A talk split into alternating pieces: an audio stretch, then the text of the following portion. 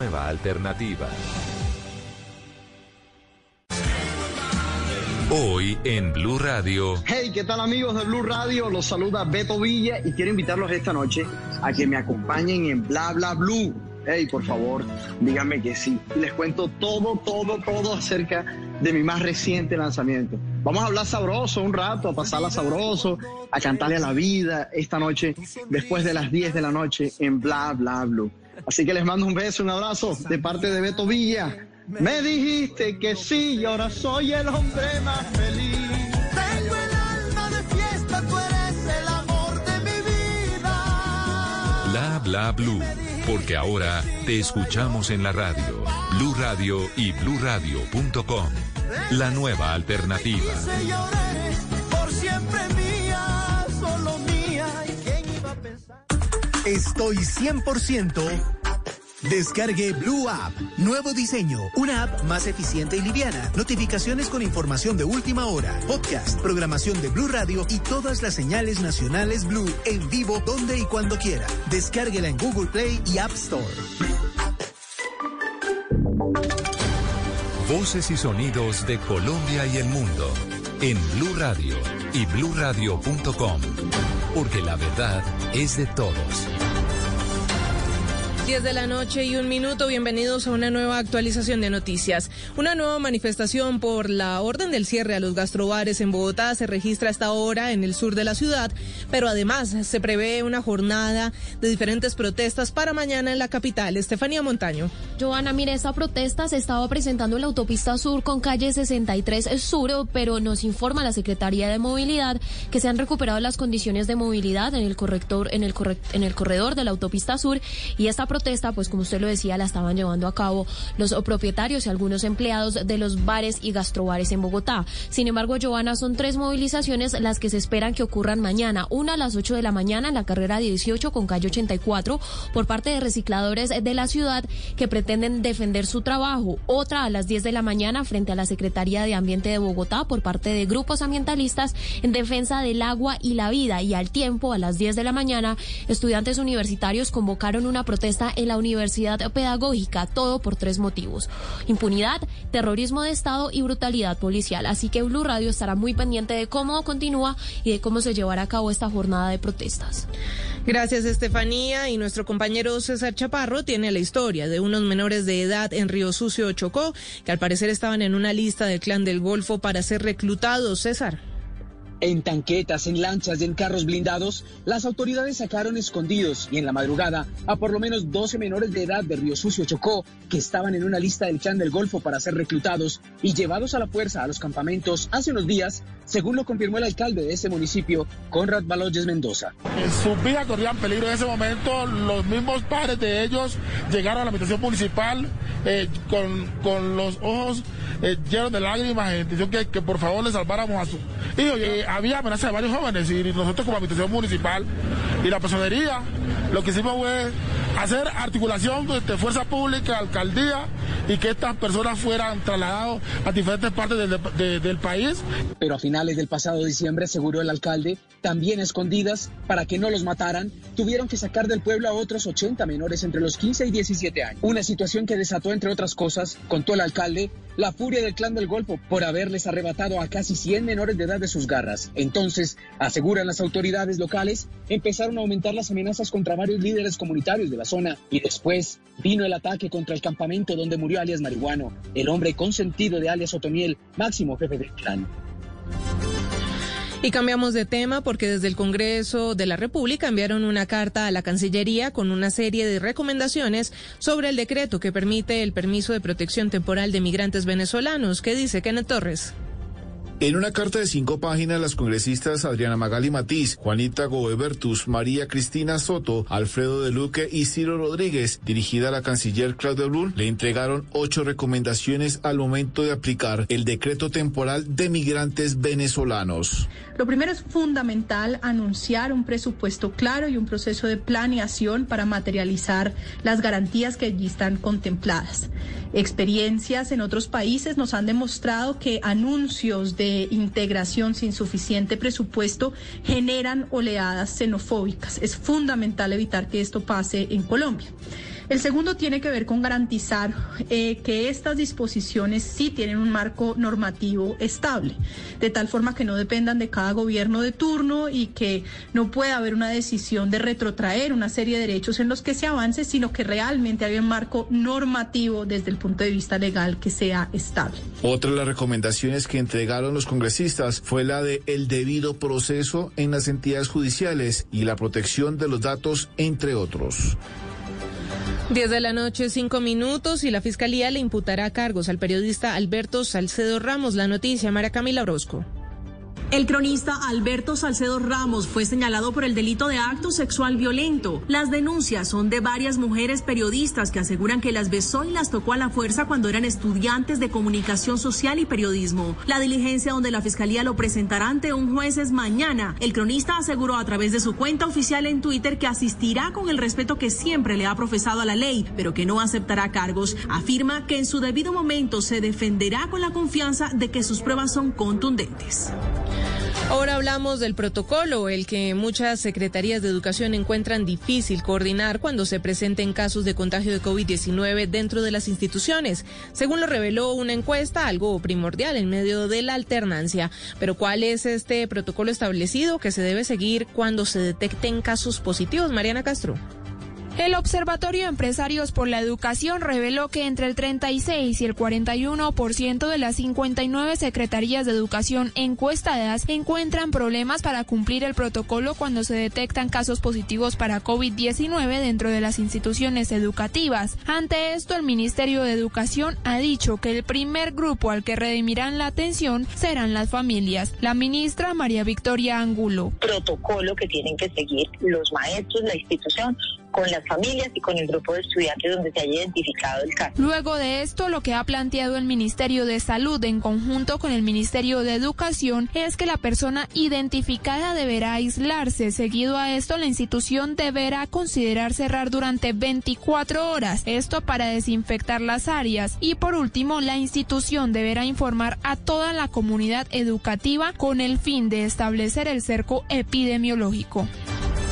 Ahora hablamos de noticias deportivas. En la Champions hoy hubo victorias para el Chelsea y el Bayern Múnich, pero mañana será el turno para los colombianos que actúan en el Atalanta. Cristian Marín, buenas noches.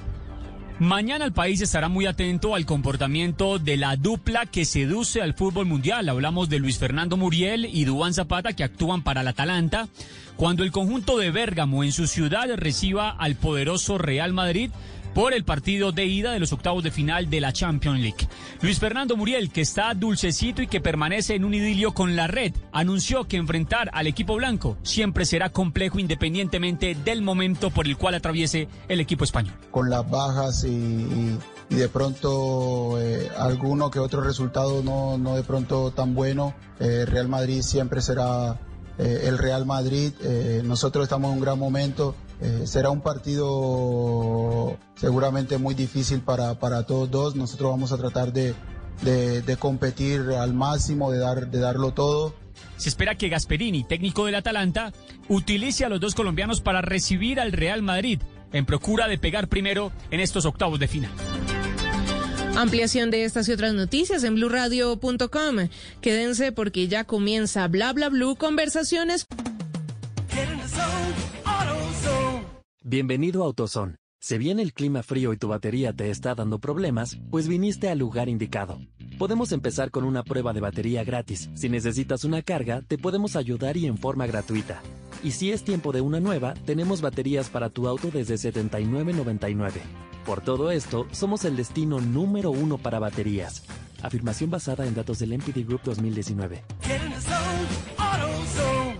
Capital One makes banking easy. I can pay bills while watching TV with the mobile app, have a latte while getting answers to money questions at the cafe, even use my 360 debit card to grab cash at over 40,000 fee-free ATMs while I shop. Hmm, I wonder what other things I can do together to save time.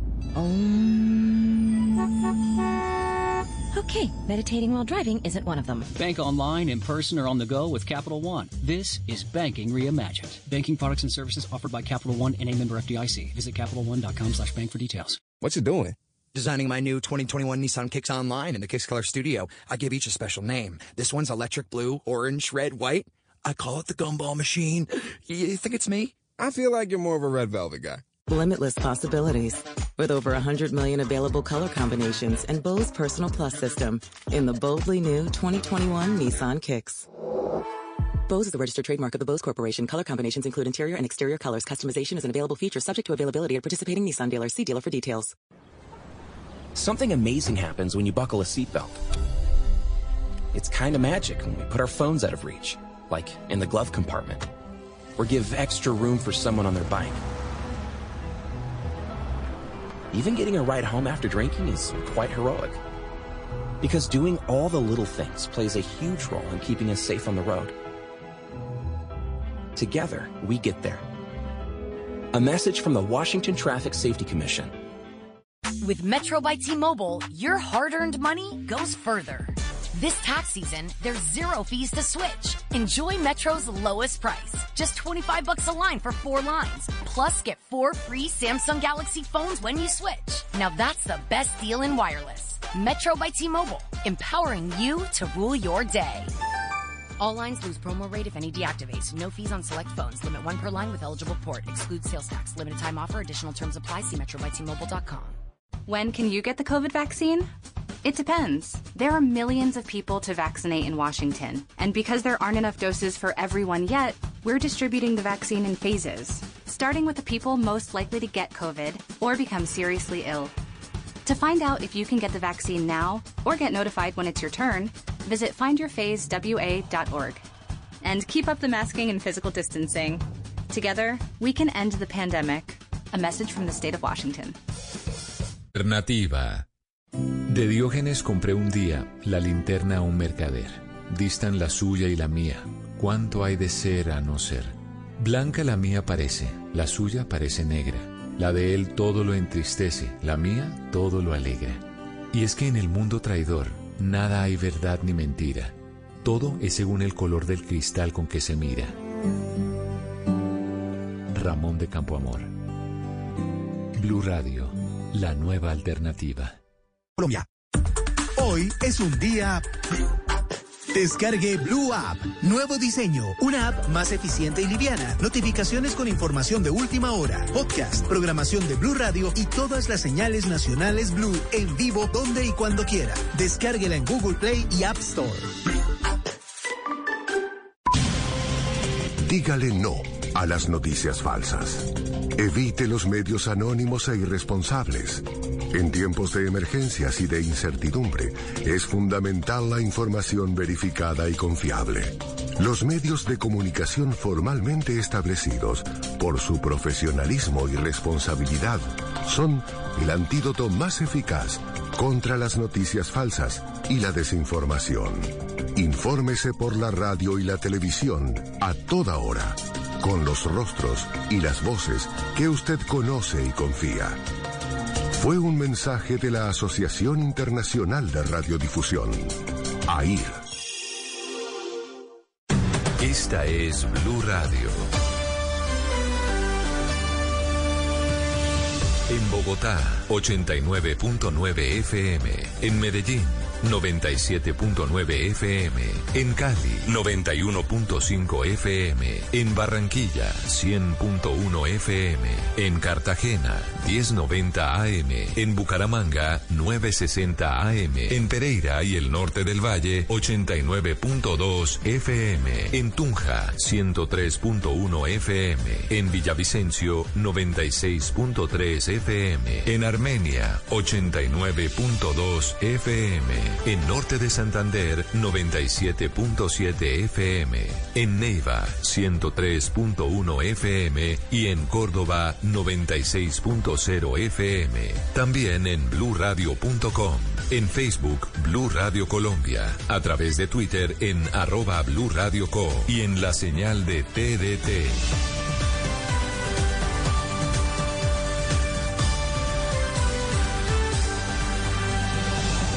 Blue Radio, la nueva alternativa. We're always driving to dance lessons. So we signed up for Know Your Drive. We save money and get closer to her dancing dreams. The daring young man on the flying trapeze. Or maybe her singing dreams. Sign up for Know Your Drive and save up to 20%. American Family Insurance. Insure carefully, dream fearlessly. Products not available in every state. Discount terms apply. Visit amfam.com slash know your drive for details. American Family Mutual Insurance Company SI and its operating company 6000 American Parkway, Madison, Wisconsin. Capital One makes banking easy. I can pay bills while watching TV with the mobile app, have a lock table getting answers to money questions at the cafe, even use my 360 debit card to grab cash at over 40,000 fee-free ATMs while I shop. Hmm, I wonder what other things I can do together to save time. Um... Okay, meditating while driving isn't one of them. Bank online, in person, or on the go with Capital One. This is banking reimagined. Banking products and services offered by Capital One and a member FDIC. Visit CapitalOne.com slash bank for details. ¿Qué se requiere para una buena conversación? Un buen tema, un buen ambiente, buenos interlocutores, preguntarles a los que saben y dejar que todos expresen su opinión. Cada noche encontraremos los ingredientes necesarios para las mejores conversaciones en Bla Bla Blue. La manera ideal de terminar el día y comenzar uno nuevo. Aquí comienza Bla Bla Blue. Conversaciones para gente despierta. En vivo, desde el estudio principal de Blue Radio, en Bogotá, Colombia. Aquí está Bla Bla Blue. Buenas noches. Hey, muy buenas noches. Bienvenidos. Esto es Bla Bla Blue. Son las 10 de la noche, 15 minutos y estamos en vivo. Sálganse de sus casas, pero a través de la magia de la radio. Siempre vamos de lunes a jueves de 10 de la noche a 1 de la mañana. En la primera hora, invitados de lujo. Niñas, ¿están listas? ¿Están listas las, chicas de esta noche? Alisten el caldo de ojo y sobre todo el odio, señoritas, porque Beto Villa ya está aquí, caldito de ojo. Ya lo vamos a presentar. Y después de las 11 de la noche, nuevas modalidades de robos. Que a propósito de la pandemia, entonces, claro, el AMPA se pone creativa y empiezan a uno a tenderle trampas, porque como lo ven uno encerrado en la casa, indefenso, ven que está utilizando mucho las redes sociales, WhatsApp, Facebook, pues se ponen las pilas de meterse en nuevas modalidades de robo. Entonces aquí estaremos. Ah, eso, hágase el cómo sería, a ver cómo son esas modalidades. Eso también nos da cátedra acá. Pues esta noche tendremos a una autoridad de la Policía Nacional que va a estar después de las 11 de la noche con todos ustedes hablando de estas nuevas modalidades de robo para que después usted no vaya a echar el cuento, ¿no? Que es que, eh, que en WhatsApp se hicieron pasar por una prima que vive en Canadá eh, y que le pidieron el favor de que recibiera un paquete, un supuesto paquete que es que era para una tía suya y resulta que la tal prima no vivía en Canadá, sino que estaba era en Canadá, en la cárcel, robando gente. Sí, porque allá en la cárcel es donde a veces hay unos malhechores que siguen delinquiendo con los celulares. Bueno, eso lo estaremos hablando después de las 11 de la noche. Pero como aquí hablamos todos y hablamos de todo, los invitamos a que se unan a este espacio de conversaciones para gente despierta. El 316-692-5274, nuestra línea de bla bla blue, ya está totalmente abierta. Pueden manejar todos sus mensajes, pueden preguntarle cosas a nuestro invitado, hacer sugerencias, lo que quieran. Repito la línea 316-692-5274. Así que ya estamos listos. Tenemos un super programa. Los vamos a acompañar hasta la una de la mañana, como siempre, de lunes a jueves. Se ilumina entonces el escenario número uno de Bla Blue para darle la bienvenida al señor Beto Villa. Bienvenidos a Bla Bla Blue.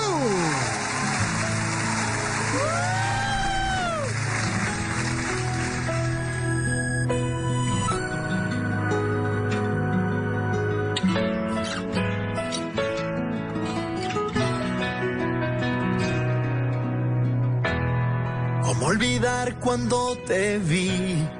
Con tu sonrisa tan sutil y esa mirada que me hizo enloquecer. Estaba sentada frente a mí, mi corazón moría por ti. Cuando parpadeabas, el alma me atrapabas. Por ti yo soy capaz de cualquier cosa. Tus ojitos me hacen fuerte, la única que pudo comprenderme. Y estoy loco por quedarme contigo la vida entera. Y me dijiste que sí, y ahora soy el hombre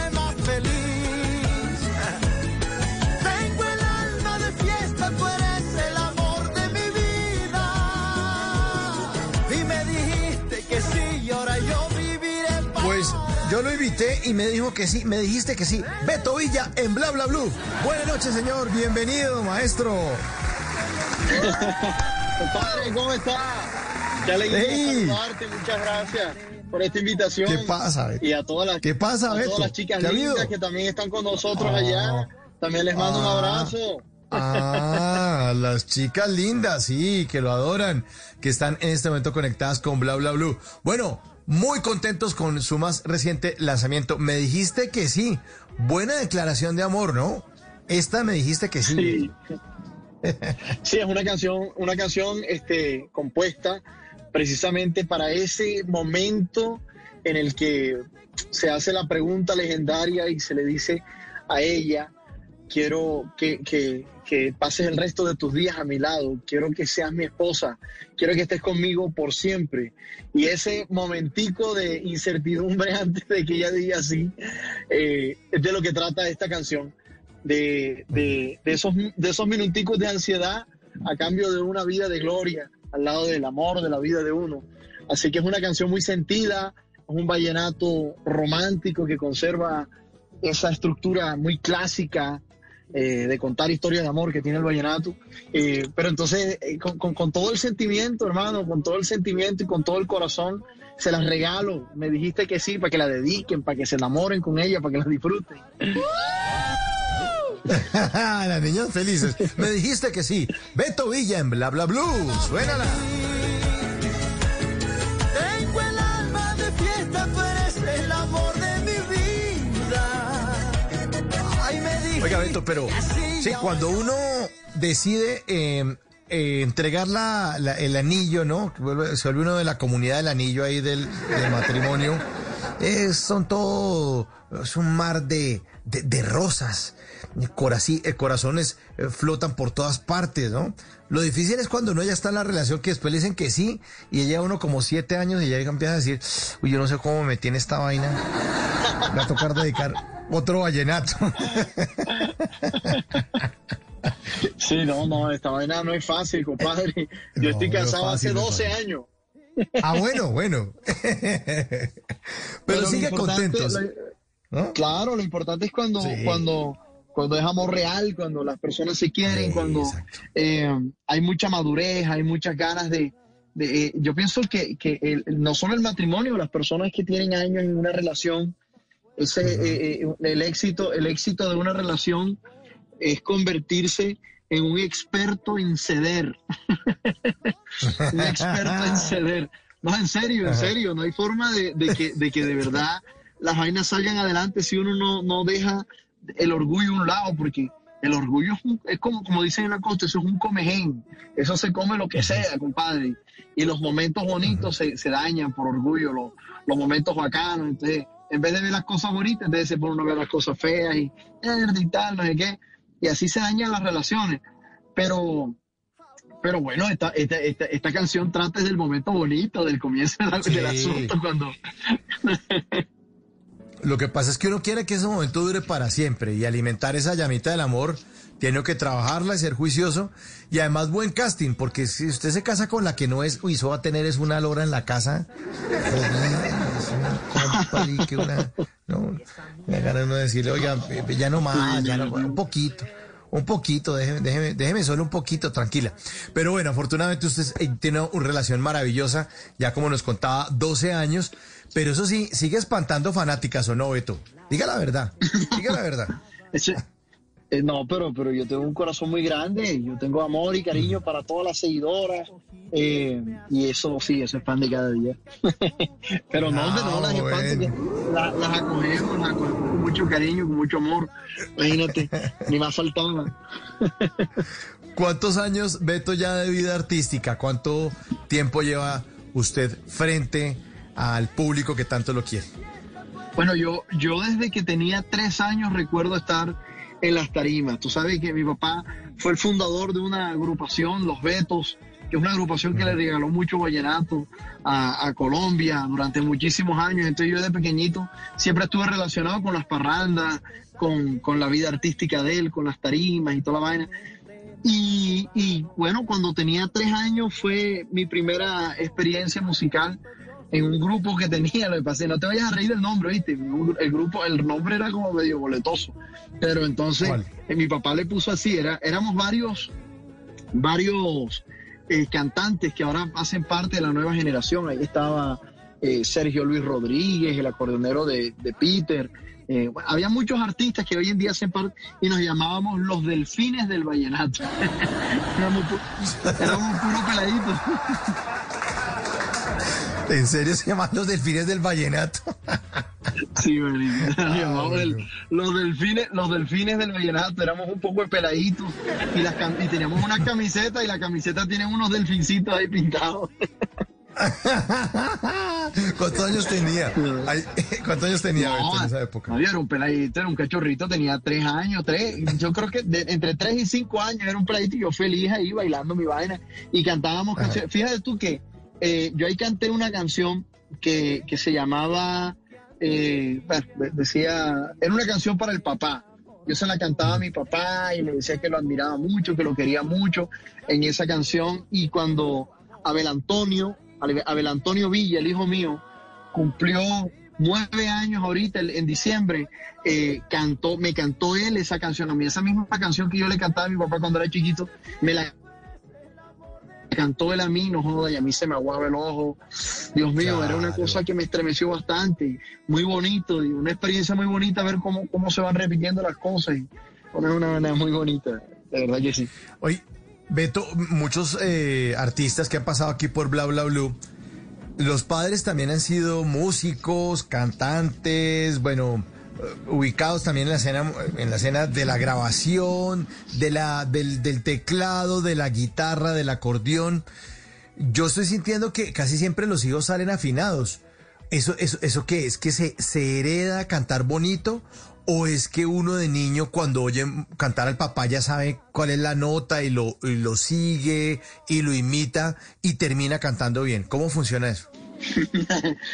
Esto es una profesión sí comienza como una, como una vocación, ¿verdad? Porque hay que tenerla como vocación. Eh, digamos que yo siempre, yo a mí me dicen cuando iniciaste, yo, yo no me acuerdo, porque es que eh, uno, uno, digamos que no es, no, no, es tal cosa como que yo elegí una carrera o yo elegía la música, sino la música me eligió a mí, digamos que se quedó conmigo, yo no, no concibo un día de mi vida sin música, sin, sin, sin tener contacto con un instrumento musical, sin, sin poder cantar lo que siento, sin, sin sentirla, sin vivirla. Entonces, este, pues nada, llega un punto donde eso comienza a tomar cada vez más forma eh, y, y, hay cosas que hacer, hay que organizarse, hay que grabar, hay que conocer la industria. Afortunadamente, pues yo crecí con, mi papá y, aunque mis papás se separaron, yo veía que cómo, él desarrollaba su carrera, cómo él desarrollaba las cosas, la industria musical, y uno va aprendiendo, y uno va mirando y va haciendo, eh, y, desde chiquitico pues uno se va perfeccionando. Yo cuando era chiquito cantaba como una ardillita, como así, toda como peladito, y ahí poco a poco uno, las parrandas van, van, van cada vez más como eh, eh, afianzándolo a uno, fogueándolo a uno bastante, y la música. Y, bueno, el fogueo es el que, el que le permite a uno irse también perfeccionando y sobre todo conectarse con la gente, qué es lo que la gente le conecta, cuáles son las historias que les gustan, en qué se parecen ellas a, a las historias de uno, las historias de amor. Y así poco a poco, compadre, uno va construyendo, construyendo un camino junto con las personas, ¿no? Que no es fácil porque son muchas las variables. No solamente el tipo de que ser pinta, porque también hay cantantes y artistas que no dicen, pues normal, pero tienen carisma y logran, como usted dice, esa conexión con la gente. Eso no es fácil. Eh, saber en qué momento eh, expresar en el escenario, eh, organizar las canciones, escribirlas, cómo se viste además, cómo arranca, cómo cierra, cómo recibe el público. Es que es, un arte, es un arte completo. Así es.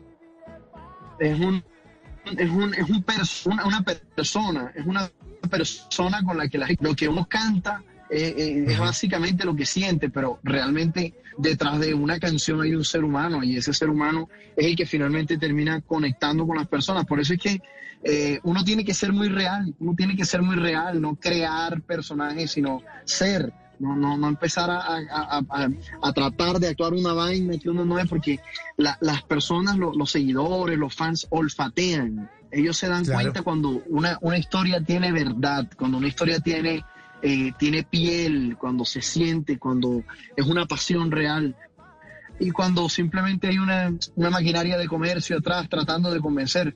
Eh, y, esto, y esto también permite que uno disfrute cuando uno es, ¿verdad? Y cuando uno no está tratando de buscar posturas o, ser aparentador, otras vainas, sino ahí es cuando, ahí es cuando, cuando los seres humanos conectan, ya sea que unos son seguidores y otros sea el artista, pero los seres humanos conectan por medio de, del sentir de una canción, de, de una puesta en escena.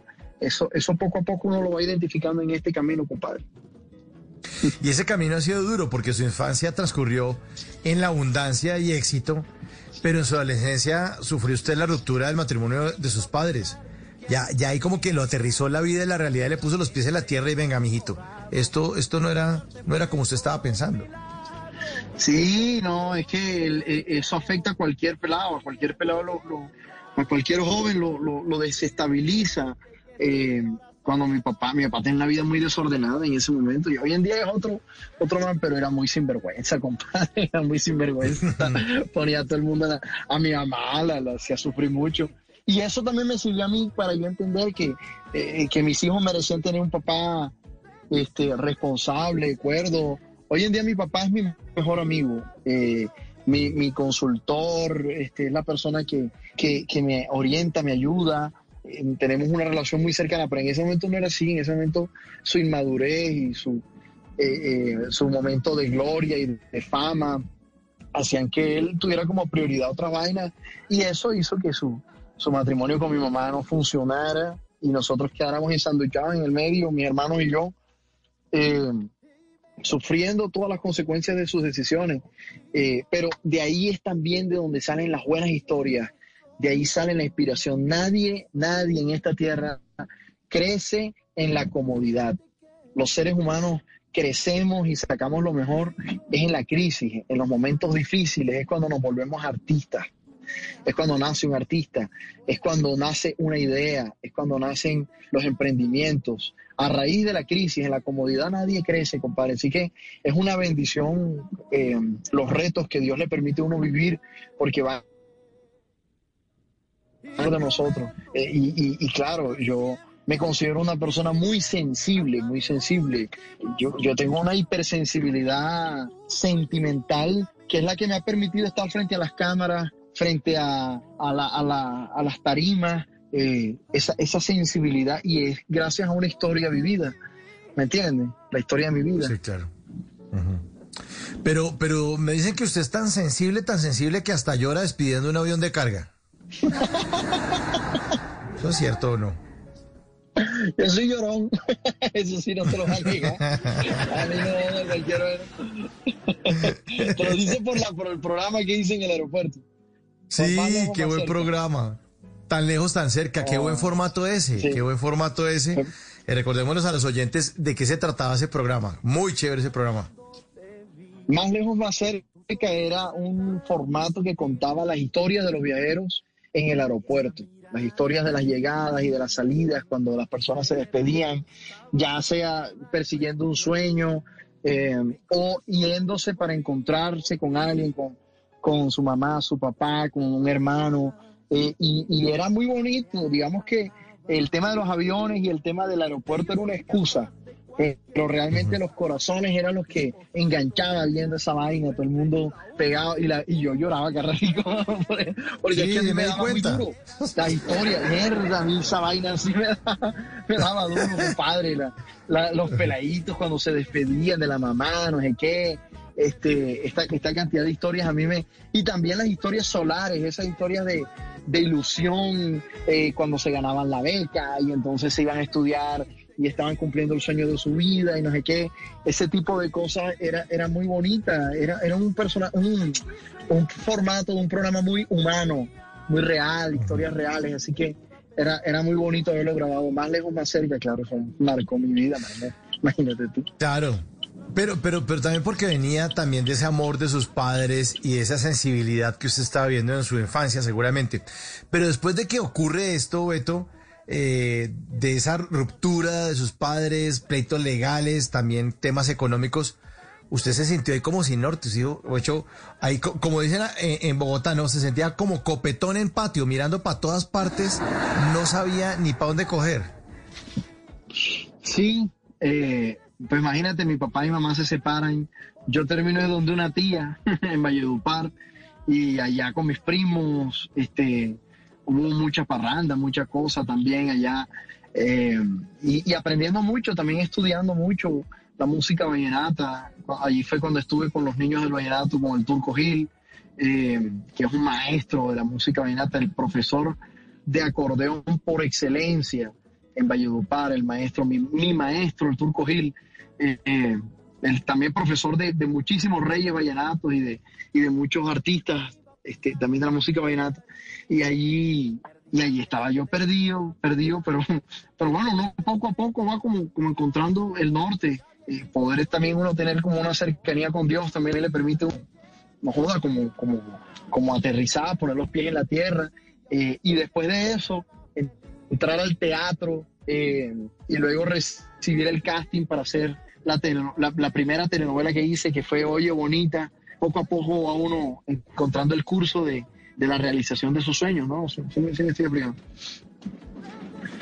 Eh, Oye Bonita, que el canal Caracol, que es una historia inspirada en las letras de, de las canciones de Diomedes. Buena telenovela esa. Maravillosa telenovela. Y fue su, su primer acercamiento en la, par- en la pantalla chica, ¿verdad? Eh, antes había hecho proyectos solamente teatrales.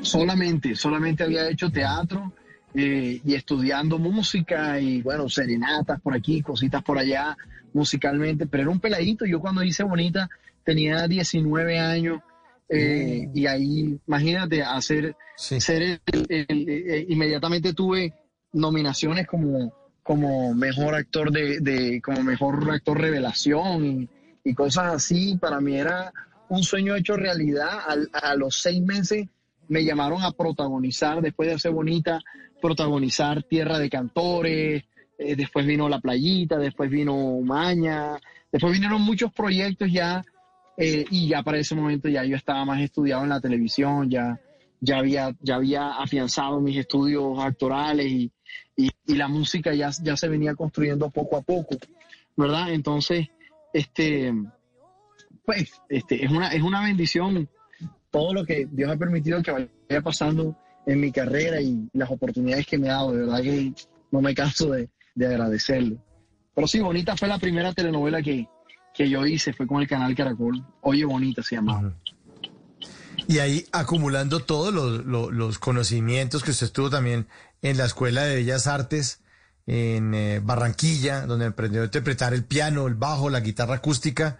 Bueno, una mezcla también de instrumentos, de voz, de puesta en escena, de arte dramático. O sea, un, un artista que estaba en formación definitivamente y por eso a los 19 años le dan la oportunidad de estar en, en, en, en, en- en la- en las pantallas del canal Caracol a nivel nacional. O sea, es que es, no fue regalado, no era porque es que era el hijo de Beto Villa y entonces él le, le abrieron las puertas en todas partes. Fue guerreadito y luchado. Me tocó ganarme mi casting, sufrirlo, eh, vivirlo. Digamos que hay muchas oportunidades que el papá de uno puede conseguir. O sea, el hecho de que te digan, oye, míralo, pero gratuitamente un canal no te va a poner a protagonizar porque tú eres quien, o sea, ni, ni que sea, yo no sé, el hijo del presidente, o sea, ¿saben? No, no, no, son vainas que, que uno tiene que ganarse meritorias. Toca, toca lucharlas, toca estudiar, toca trabajar mucho, sentir lo que uno está haciendo, vivirlo. Y fue muy bonito haber hecho Oye Bonita. Y también conocí a mi esposa, a Diana, a Diana, este, y ahí nos casamos después que terminó. Y, y bueno, ahora tenemos dos hijos y estamos felices. Qué maravilla. 10 de la noche, 38 minutos. Estamos esta noche con Beto Villa en Bla Bla Blue. solo mía, ¿quién iba a pensar que yo andaría perdidamente enamorado? Y ahora en Bla Bla Blue venimos a robar.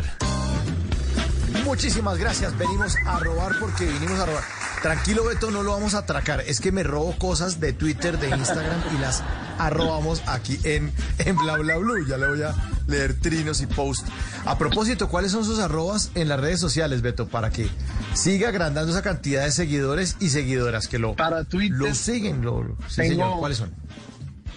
En Twitter es eh, arroba Beto Villa Music y en Instagram también, arroba También. Beto Villa Music, que es como música pero sin la A. Beto Villa Music. Sin la A. Eh, y en Facebook también, en el canal de YouTube, si es Beto Villa JR, o sea, como Beto Villa Junior, Beto Villa JR. Esos son los, los Ahí tienen names. Los nicknames. Ahí tienen miles y miles de seguidores. Si quieren seguir a eh, Beto Villa, arroba Beto Villa Music en Instagram. 163 mil seguidores nomás tienen. Bueno, vinimos a robar porque venimos a robar. Oigas esto, Beto. Arroba Juvelas en Twitter. Dice lo siguiente, dice, la Sputnik 5 viene con media de vodka, favor difundir. Ah, ¿Qué tal esta vaina que viene de Rusia? La, la vacuna que viene de Rusia. Eh, arroba Golgarra en Twitter escribe lo siguiente. Una escena en San Andresito acompañada de un, diálogo. Oiga, el diálogo dice, próximamente en San Andresito.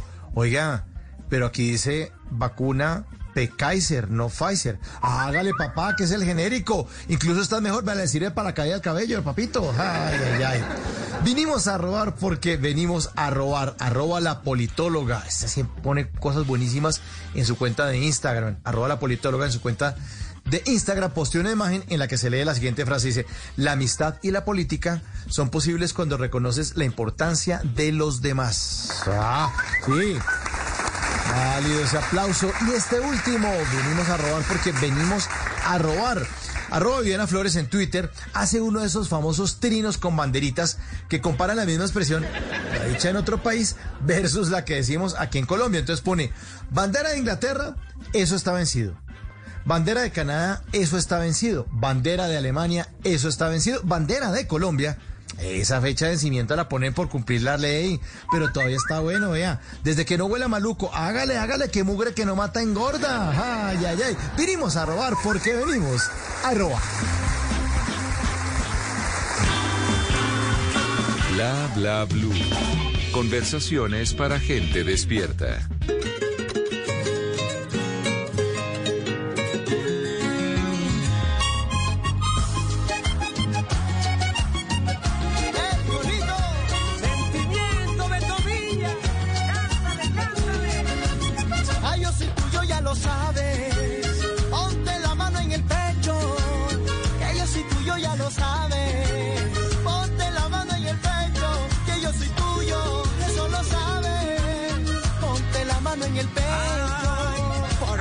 Quiero brindar. Ay, cántelo, cántelo, cántelo usted, que se lo sabe. Claro, Beto Villa al lado de Jorgito Celedón.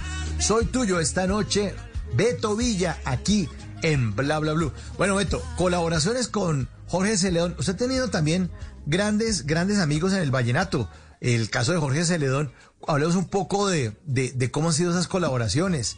Esas entradas al estudio con los amigos a ensayar cosas buenas y a sacar grandes éxitos.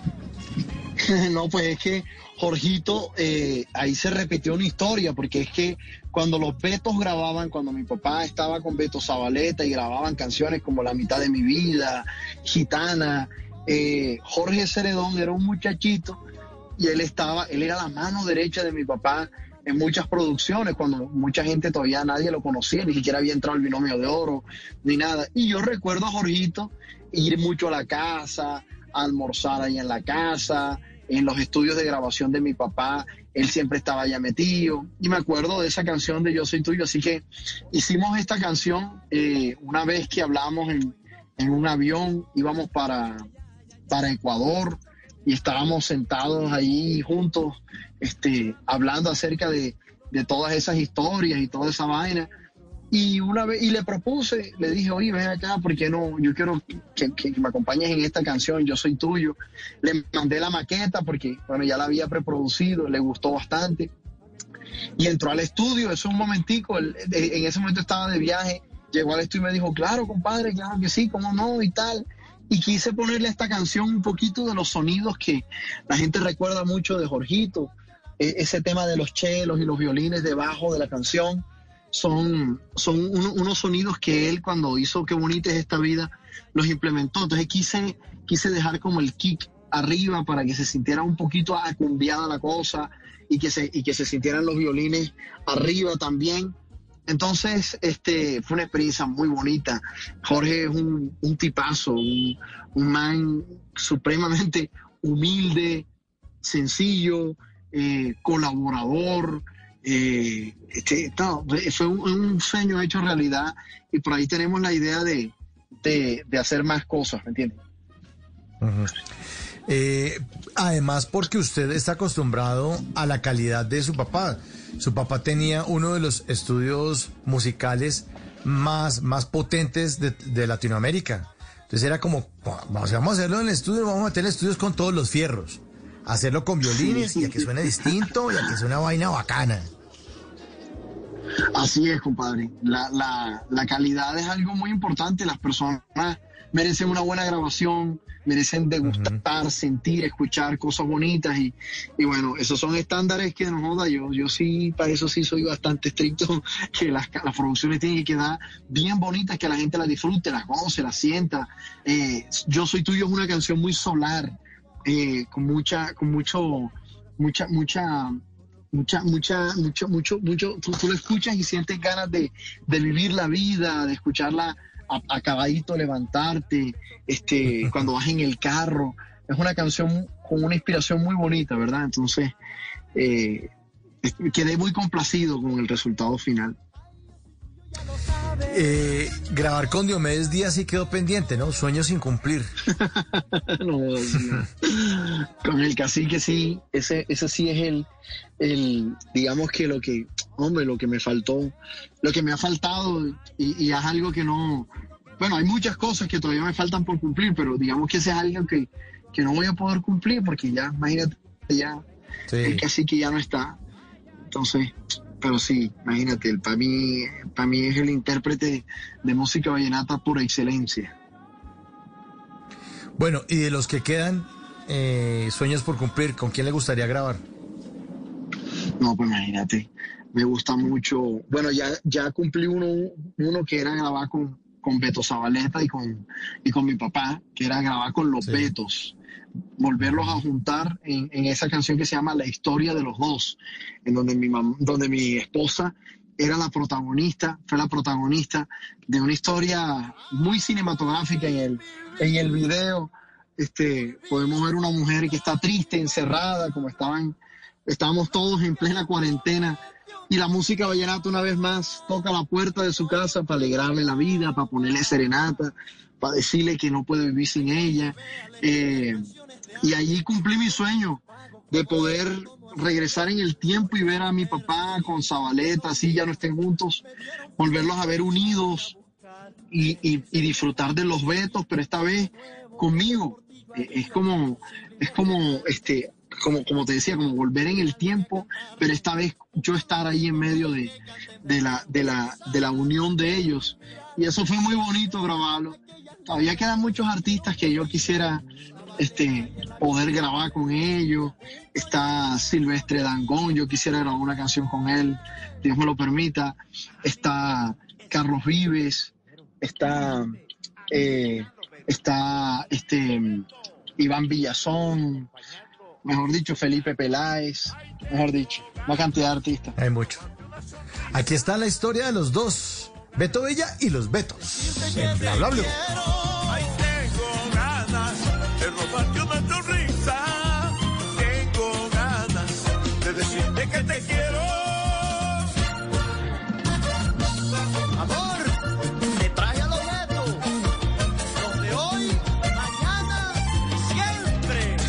porque es que los, los sueños se van agrandando, ¿no, Beto? O sea, tiene sueños de grabar y, y cuando ya graba, entonces ya, ya quiere hacer cosas mucho, mucho más potentes.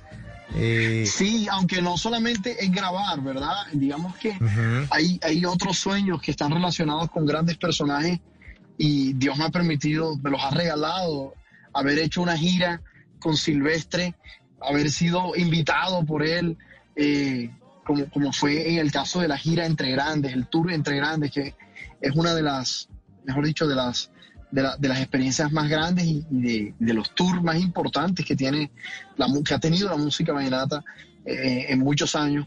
Es una, es una bendición muy grande y que, que Carlos Vives también eh, me haya invitado a, a representarlo a él en, el, en, la, en la Iliada Vallenata, esa revista musical, y para representarlo en nada más y nada menos que en el personaje de Rafael Escalona. Para mí son, no son ni siquiera, son más que colaboraciones, son, son bendiciones, son, son una, cosa fuera de- de- o sea, fuera de precedentes. Entonces es una bendición muy grande. Eso, eso también lo cuento en, en mis sueños cumplidos. claro, por supuesto. Y los que quedan, porque usted es un tipo muy joven, tiene 32 años, eh, tiene que apuntársele al Grammy, ¿no? Eso sí, el Grammycito se lo encargo, es tan amable, si me lo puede traer aquí. Eso lo llevo, compadre, no se preocupe. Ahora les paso ahí en la mesita de noche. Eso, le, le echamos tres en uno entre los dos y lo dejamos bien brilladito ese, ese, ese premio, ese premio Grammy. Bueno, también usted ha hecho cine, ¿no? Estuvo en Polvo Carnavalero, eh, que fue una de las producciones del canal Caracol con Dago García, eh, en el 2015. Y después película de, de- de Polvo Carnavalero también estuvo en esa, haciendo el un personaje que llamaba Moncho, me acuerdo. El Moncho, sí, era una experiencia Moncho. muy bonita. La verdad es que no he hecho más, más películas. Esa ha sido la única y fue una experiencia muy bacana poder estar con Dago. Tú sabes que Dago, mejor dicho, es el productor de cine por excelencia. Y le gustaría también apuntarse. Ah, bueno, ahí- está, se nos cortó la comunicación. Y a preguntar si le gustaría apuntarse también a otra película, por supuesto. Beto Villa, un tipo lleno de carisma, lleno de juventud, de sueños por cumplir y un bacán completo. Esta noche estamos estrene, estamos de estrene esta noche. El lanzamiento de Me dijiste que sí. Me dijiste que sí, suena aquí en Bla Bla Blue. Beto Villa.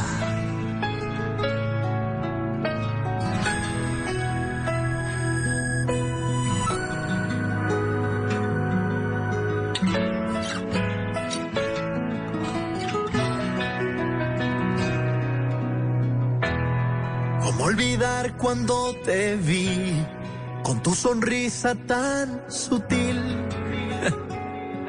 Y esa mirada que me hizo enloquecer, estaba sentada frente a mí. Mi corazón moría por Bueno, Beto, se cortó un poquito la, la, la comunicación. Estamos hablando del cine.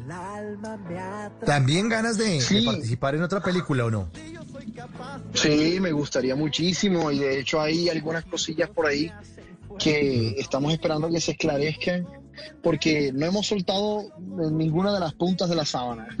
Ahí seguimos con el tema actoral, seguimos con el tema musical, sea por la televisión, por el tema del cine. Así que es una vaina muy, muy bonita eh, que poder, hombre, tener el cariño de los productores que me siguen llamando, que, que la gente que, que les gusta lo que hacemos. Así que eh, no joda, to- toca seguir, toca seguir contando historias, ya sea en una canción vallenata o en una película o en una telenovela. ¿Qué eh, aspectos de su vida le, le, frenó, le frenó la pandemia? ¿Tenía algo también ya listo para grabar, eh, para en actuación, en televisión?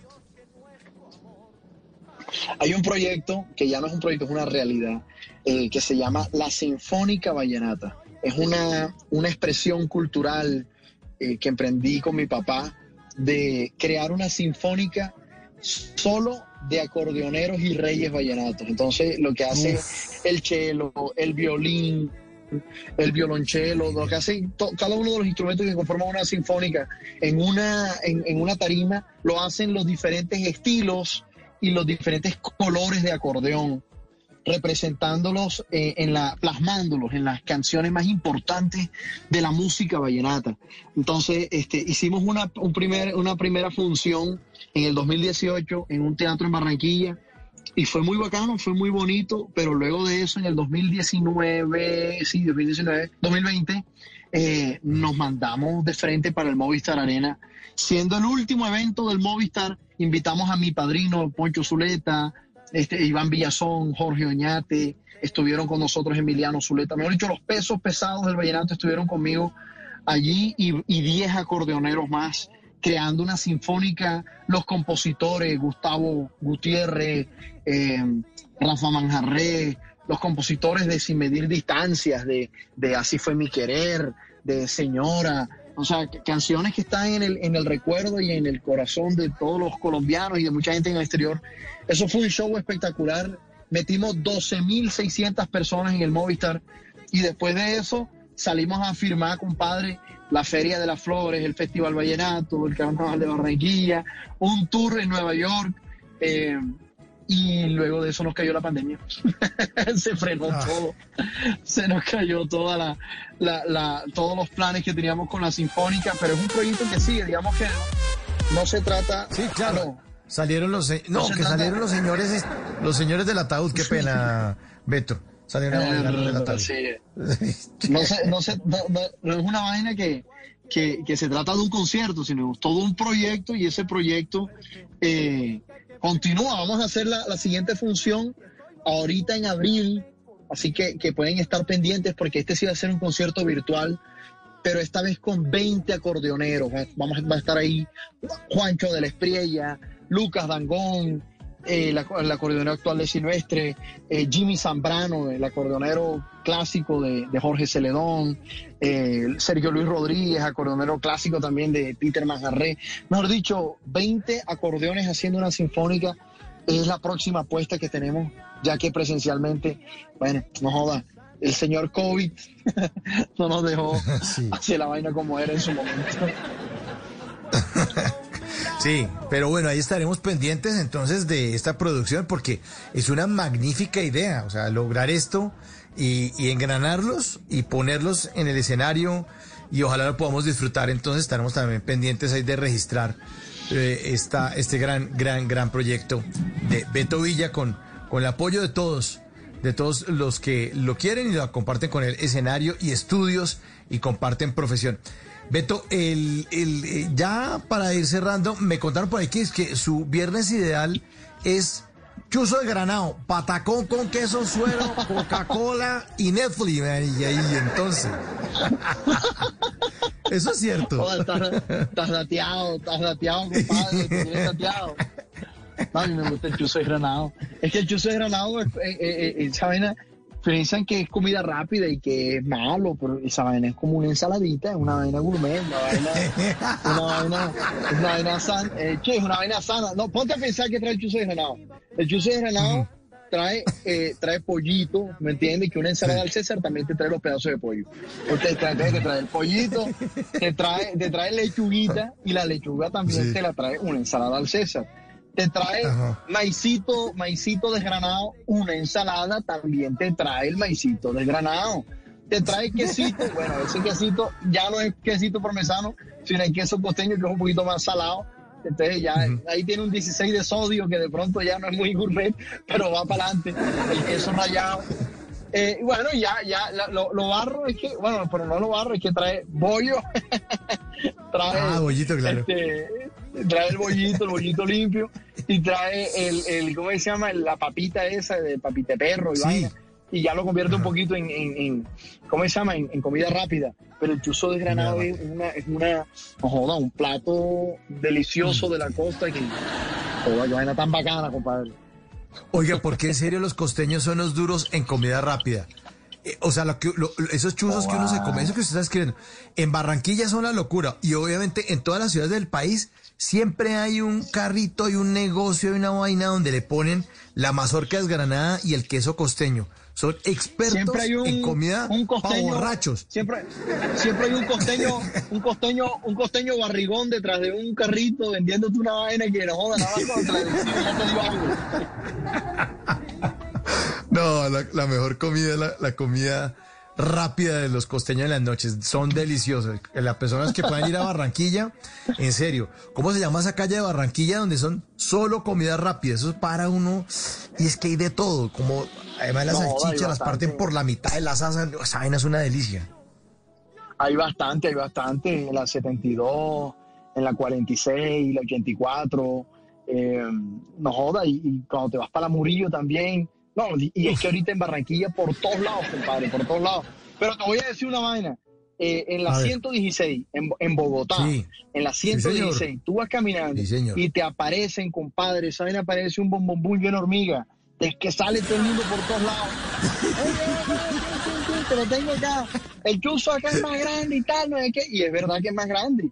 Claro, te empujan el chuzo cinco veces más caro que la costa. Pero cuando tú lo pagas. Compadre, yo la vez pasada yo dije, muchacho, pero ¿y tú me estás cobrando también aquí importación, la aduana de cuánta vaina estoy pagando yo aquí en este platico? No jodas. Pero te, pero, pero te cuento que cuando me lo fui a comer, esa vaina no era un plato, eso era un lavamano, ¿oíste? Lleno de comida, que vaina tan grande, que de yo ¿Oíste? Qué bueno eso, Como sí, señor. que le fue harto. Así es, así es. En los que quieran, en, en la ciento- en calle 116 en Bogotá, pueden ir a comer comida costeña sabrosa, comida rápida. Pero rápido, rápido, así como la comida se nos fue esta entrevista, Beto, muchísimas gracias por hacer parte esta noche de Bla Bla Blue. Le mandamos un gran abrazo eh, y felices con este lanzamiento de Me Dijiste que sí.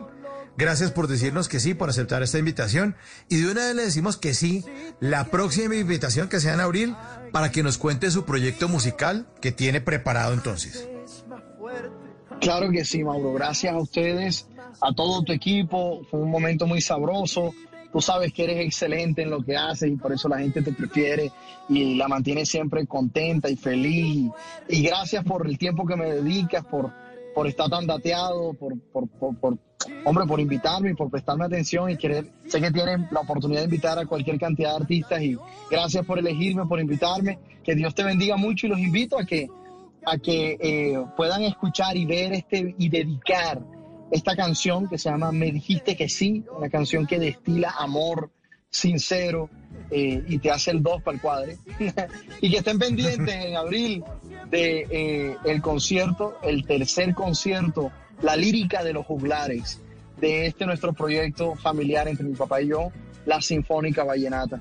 Así que les mando un abrazo grande, que Dios me los bendiga mucho y bueno, vamos a ser felices y vamos a sacar adelante nuestros sueños, compadre. Beto Villa en Bla.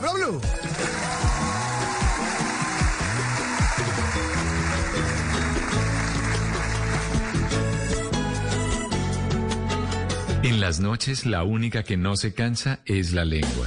Por eso, de lunes a jueves a las 10 de la noche empieza Bla Bla Blue con invitados de lujo. Soy Franci, la voz popular de América. Venga, los saluda Rubén Darío Arcila Rubencho. Soy Fabio Rubial. Los saluda Miguel Happy Lora. Con buena música, con historias que merecen ser contadas, con expertos en esos temas que desde nuestra casa tanto nos inquietan y con las llamadas de los oyentes que quieran hacer parte de este espacio de conversaciones para gente despierta. Bla Bla Blue, de 10 de la noche a 1 de la mañana. Bla Bla Blue, porque ahora te escuchamos en la radio. Voces y sonidos de Colombia y el mundo en Blue Radio y bluradio.com, porque la verdad es de todos. Ya son las 11 de la noche y dos minutos. Esta es una actualización de las noticias más importantes de Colombia y el mundo en Blue Radio. Mucha atención que un ataque a una patrulla militar en la zona del Catatumbo deja como, deja como saldo un saldo, un soldado muerto y 11 más heridos. Hasta ahora los uniformados que resultaron lesionados están siendo trasladados a la ciudad de Cúcuta. Cristian Santiago. Un soldado muerto y 11 más heridos deja un ataque con ráfagas de fusil y explosivos a una patrulla militar en la zona del Catatumbo. Los hechos ocurrieron en la vía que comunica la ciudad de Cúcuta con el municipio de Tibú, en el sector conocido como el Tablazo. En la zona en donde ocurrieron los hechos hay presencia del ELN y las disidencias del Frente 33 de las FARC, a quienes el Ejército Nacional ha golpeado contundentemente en las últimas semanas al desmantelar laboratorios, capturar a varios de sus integrantes y enfrentarlos en zona en donde disputan territorios. Los uniformados víctimas de este ataque pertenecen al Batallón Hermógenes Maza y el Batallón Especial Energético y Vial número 21. A esta hora, según el Ejército Nacional, militares están llegando a la zona para evacuar a los heridos y brindar seguridad en toda el área. 11 de la noche y 3 minutos. Unas 1.500 vacunas de Sinovac llegarán al Caquetá para trabajadores de la salud que prestan sus servicios en 15 municipios del departamento de adultos mayores. Wendy Barrios. Nuevas vacunas llegarán al Caquetá, así lo confirmó la secretaria de Salud, Lilibet Galván. Que al departamento del Caquetá, para el talento humano que vive en cabeceras no, no capitales, sino los otros municipios periféricos, tendremos 1.024 dosis para administrar a nuestro talento humano en salud, preferiblemente y atendiendo a la ruta a los que están en servicios de urgencias, atención en primera línea de COVID. Y tenemos para los adultos mayores de 80 años 439 dosis de biológicos los cuales se priorizarán en los centros de larga estancia. Los nuevos biológicos son de Sinovac. 11 de la noche y 4 minutos. 32 de las 2.556 dosis de la vacuna de Pfizer que arribaron a Barranquilla el pasado 17 de febrero no pudieron ser aplicadas. La Secretaría de Salud del Distrito entregó una explicación. Diana Espino. Este martes en Barranquilla terminó de aplicarse el primer lote de la vacuna de Pfizer para combatir el COVID-19. La Secretaría de Salud de Barranquilla explicó que de las 32 dosis que no pudieron ser aplicadas, seis de ellas corresponden a un vial que fue separado del lote recibido por el Ministerio de Salud debido a una no conformidad. La alcaldía explicó que las 26 dosis restantes no aplicadas se presentaron debido al remanente contenido en los viales, es decir, que al no obtenerse la las dosis completas para la vacunación no pudieron ser aplicadas. 11 de la noche y 5 minutos, el hospital Pablo Tobón Uribe de Medellín explicó por qué se perdieron tres dosis de la vacuna contra el coronavirus. Duan Vázquez desde la capital de Antioquia. El centro asistencial, uno de los más importantes de la ciudad, salió al paso de los cuestionamientos generados por la desaparición de estas tres dosis del biológico de Pfizer que fueron asignados para la inmunización del personal de la salud. Según la explicación del Hospital Pablo Tobón Uribe, no se pudieron extraer seis dosis completas de los frascos del biológico, pues solo dieron para cinco dosis. Además, una tercera dosis se perdió por una falla de fábrica de una jeringa que botó una tercera parte del líquido. A pesar de eso, el director del hospital, Andrés Aguirre, dijo que está dentro del porcentaje de capacidad de almacenamiento de estos frascos. Es importante entender que el propio laboratorio ha dicho que entre el 5 y el 10% de las dosis o de efectos de la manera en que se prepara el medicamento puede perderse, así que el hospital estuvo muy por encima. El hospital Pablo Tobón Uribe recibió entonces 1.170 dosis, de las cuales se aplicaron efectivamente 1.167 de ellas. 11 de la noche y 6 minutos. Esta noche Millonarios perdió de visita ante el Atlético Junior Cristian Marín. Con goles de Fabián Biafara y Edwin Cetré, Atlético Junior se impuso dos goles por cero frente a Millonarios en la apertura de la novena fecha de la Liga Colombiana. El cuadro tiburón con estos tres puntos se encaramó a la segunda posición del campeonato y además recuperó la confianza entendiendo que venía de perder frente al Boyacá Chico. Millonarios, por su parte, lo intentó, pero no encontró eficiencia a pesar de la derrota. El técnico Alberto Gamero salió satisfecho con el comportamiento de sus dirigidos. A mí el equipo me gustó, me gustó, me encantó, porque vinimos aquí a jugarle contra un gran equipo como Junior mano a mano, a hacer presión alta, a tener inicio de juego, por momento posesión. Entonces a mí el equipo me gustó, me gustó. Uno se va triste por el resultado, pero me parece que lo que hicieron los muchachos me gustó. Hay cosas por corregir, vamos a seguir corrigiendo. La novena fecha del fútbol colombiano continuará este miércoles con los duelos entre América de Cali y Envigado. Río Negro Águilas estará recibiendo a Deportivo La Equidad. Atlético Bucaramanga, que contará ya en el banquillo con el técnico Luis Fernando Suárez, enfrentará al Atlético Nacional y el Independiente Santa Fe recibe en el Estadio El Campín al Boyacá Chico. Noticias contra reloj en Blue Radio. Y cuando ya son las 11 de la noche y 7 minutos, la noticia en desarrollo, al menos 75 reclusos murieron y varios resultaron heridos en una serie de revueltas que estallaron simultáneamente este martes en tres prisiones del eh, sobrepoblado sistema penitenciario de Ecuador y que según las autoridades están relacionadas con choques de bandas criminales que se financian del narcotráfico. La cifra que es noticia, las autoridades de Ecopetrol cayeron un 87% en 2020 y llegaron a 1.7 billones de pesos.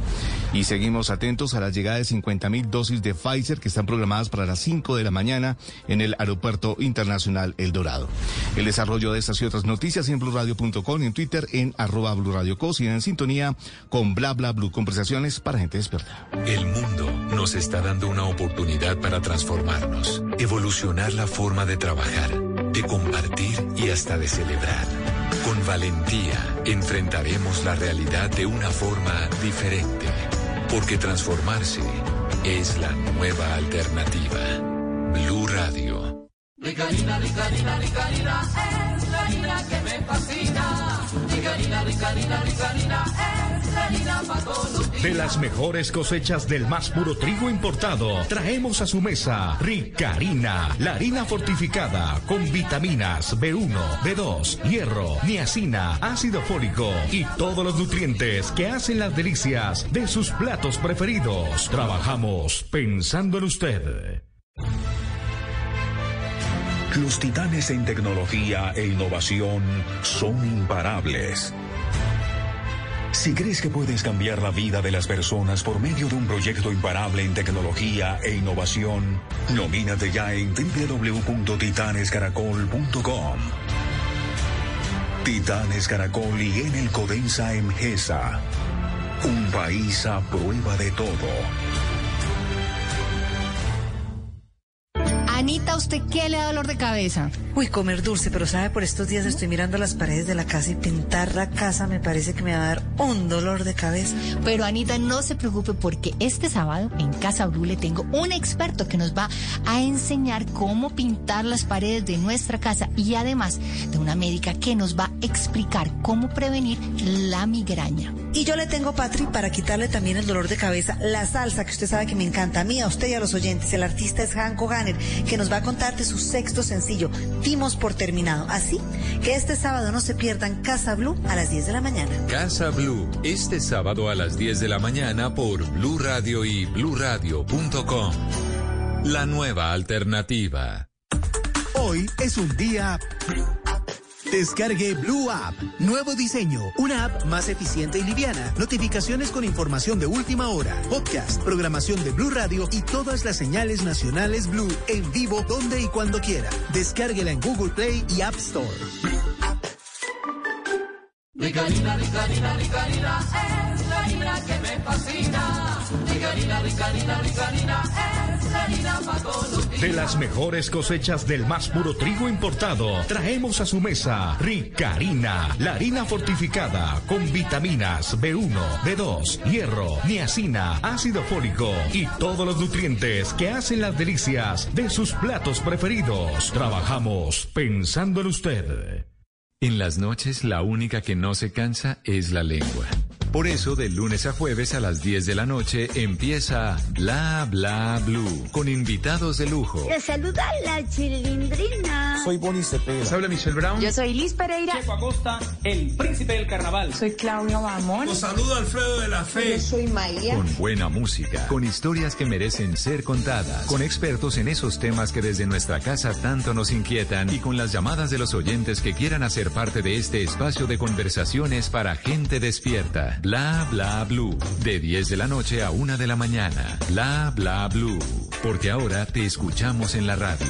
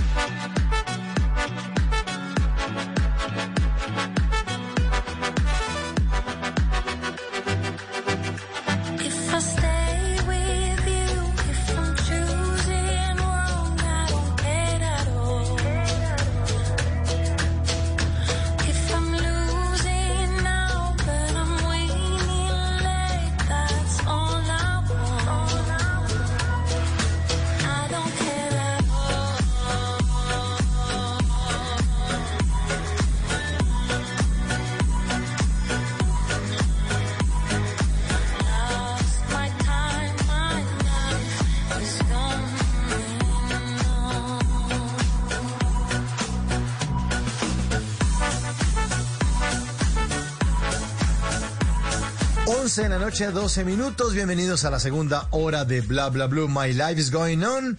Una versión exclusiva de Bla Bla Blue, banda sonora de la serie de Netflix La Casa de Papel. Sí, una serie en la que un grupo de cacos se metían a una casa donde imprimían billetes y trataron de robarse la platica. Cualquier parecido con los billetes de Valledupar, pues es mera coincidencia. Pero si en España, de donde es esta serie, llueve, pues en Colombia no escampa. Sobre todo en época de pandemia. En Colombia, según los datos de la Fiscalía General de la Nación, hay un promedio de 877 robos diarios. Es una barbaridad.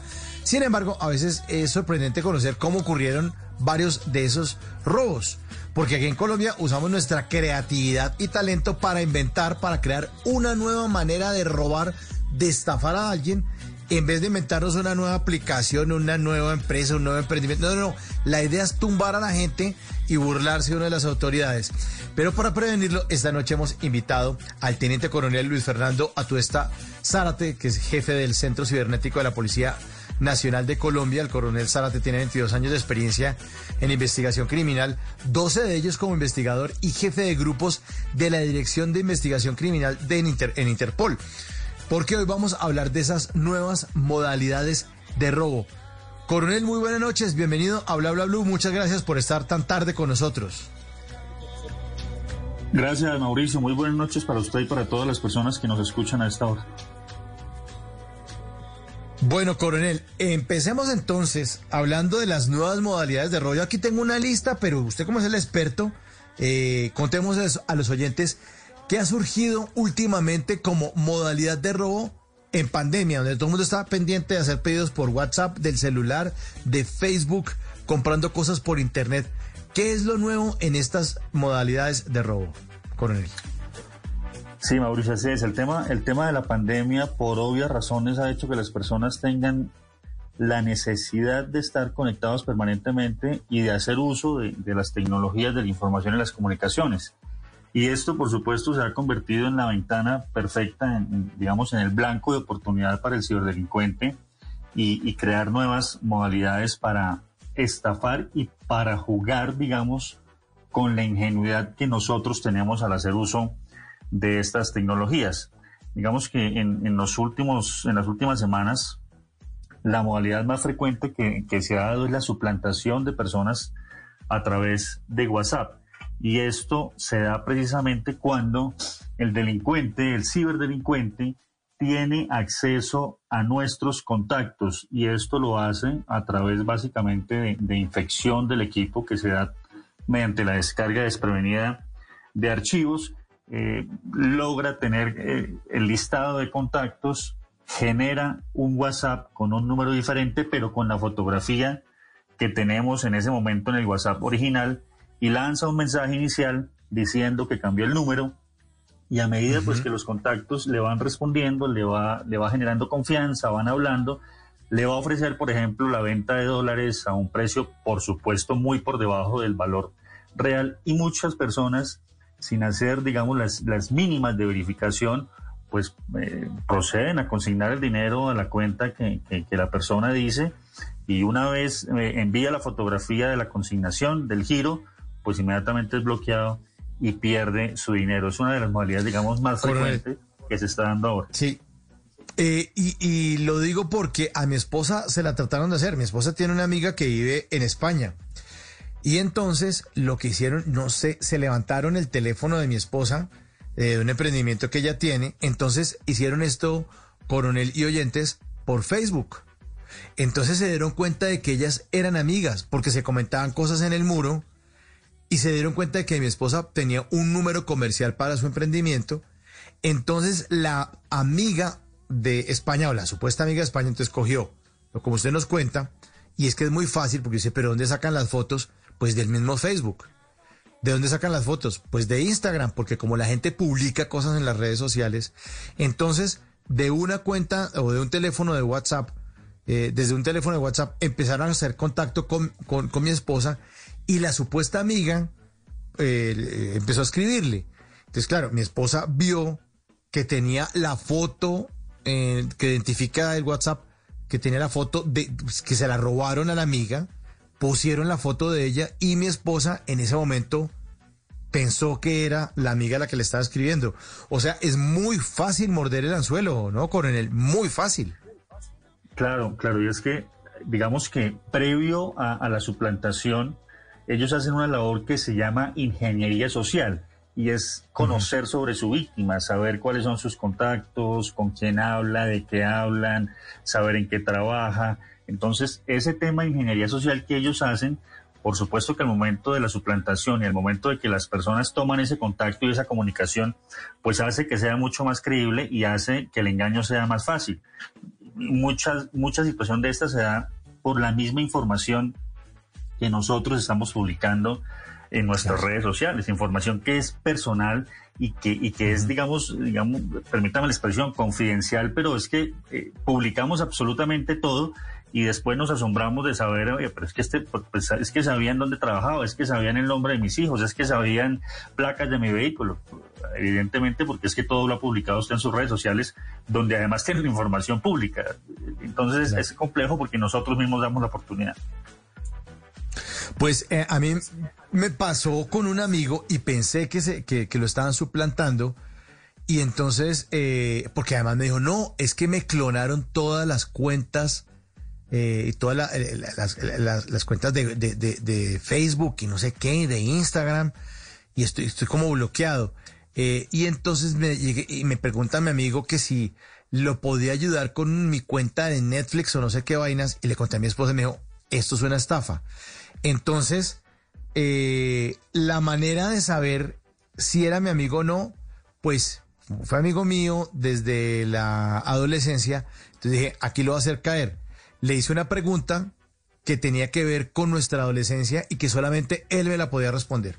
Le pregunté por el nombre de una novia que él tenía, que era imposible, que era imposible que un estafador de estos supiera porque ya eh, no son personajes que uno tiene en Facebook como contactos. Bueno, entonces ya casi llegando casi que a los 50 años estaba preguntando por una novia que ha tenido él como en el 85. güey. O sea, era imposible que se contactara ni por Facebook ni por ningún lado. Eh, y creo que le pregunté como que en dónde era que trabajaba o dónde fue que se conocieron. Una cosa muy puntual, muy puntual. Entonces, esa sería la nueva modalidad o la nueva modalidad de uno como ciudadano de atacarlos, ¿no? Sería, y sería la sugerencia, coronel, cuando uno sienta que de pronto hay algo raro en el WhatsApp o que no encaja una información o que pase lo que le pasó a mi esposa es que esta persona que estaba suplantando a la amiga le habló en un lenguaje o utilizó unas palabras que la amiga de mi esposa normalmente no usa. Y ahí es cuando uno tiene que prender la alarma y decir, aquí hay una vaina rara. ¿No? Uno también tiene que prender un poco, tener un poco de olfato con esto y mucho cuidado, ¿no, coronel? Absolutamente, lo que usted dice es cierto, uno tiene que fijarse en, en- en la ortografía, en palabras, bueno, esta persona me tutea, ¿por qué me está tuteando? ¿Por qué no me dice doctor? ¿Por qué no me llama por mi título? Hay muchas situaciones que a uno le pueden generar alerta, pero es que hay un principio fundamental, Mauricio, es que todo lo que esté circulando en Internet tiene que ser objeto de verificación. Tiene que ser objeto de verificación. Y seguramente que si usted le llega un mensaje de estos, si usted lo va a llamar, no le va a contestar. Si usted le hace una ll- videollamada, no le va a contestar. Entonces, eh, es, simplemente verificarlo de viva voz. Ahora bien, permítame en este momento hacer otra, otra observación, porque es que muchas veces nos roban realmente nuestra cuenta eh, de, eh, de WhatsApp y, funciona de la misma manera. Es decir, un mensaje donde un desconocido le dice, mira, discúlpame, acabo de enviar un mensaje de texto de seis dígitos a tu teléfono por error, me lo envías, me lo regresas, que es urgente. La gente cree que realmente la persona se equivocó, le envía esos seis, ese, ese código de, de- de seis dígitos y resulta que en ese momento lo que está haciendo el ciberdelincuente es instalando la aplicación de WhatsApp con su número telefónico y WhatsApp siempre envía un código de verificación de seis dígitos que le va a llegar al número que usted quiere colocar en su cuenta y es el número que usted está suplantando. Cuando usted le regresa ese número, pues usted perdió el control de su cuenta de WhatsApp y ojo porque ahí sí ahí sí están utilizando su teléfono y sus, eh, su número, su cuenta, pues, y, sus y sus contactos. Y, y aquí usted pierde realmente el control de su cuenta de WhatsApp. Y es otra de las modalidades que, que los ciberdelincuentes están utilizando ahorita. Entonces, el principio de esto para suplantación de cuentas de WhatsApp es desconfiar. Desconfiar. De eso tan bueno no dan. Los amigos que de pronto no aparecían hace tanto tiempo, cuidado. El lenguaje y, e importante lo que usted está diciendo, coronel, la ortografía. Hay gente, claro, no todo el mundo es experto, no todo el mundo es eh, Miguel de Cervantes Saavedra para escribir bien en español, pero hay gente que tiene una ortografía espantosa y uno dice, no, no, mi tío tampoco escribe así de mal. Entonces, la invitación. Something amazing happens when you buckle a seatbelt. It's kind of magic when we put our phones out of reach, like in the glove compartment, or give extra room for someone on their bike. even getting a ride home after drinking is quite heroic. Because doing all the little things plays a huge role in keeping us safe on the road. Together, we get there. A message from the Washington Traffic Safety Commission. We're always driving to dance lessons. So we signed up for Know Your Drive. We save money and get closer to her dancing dreams.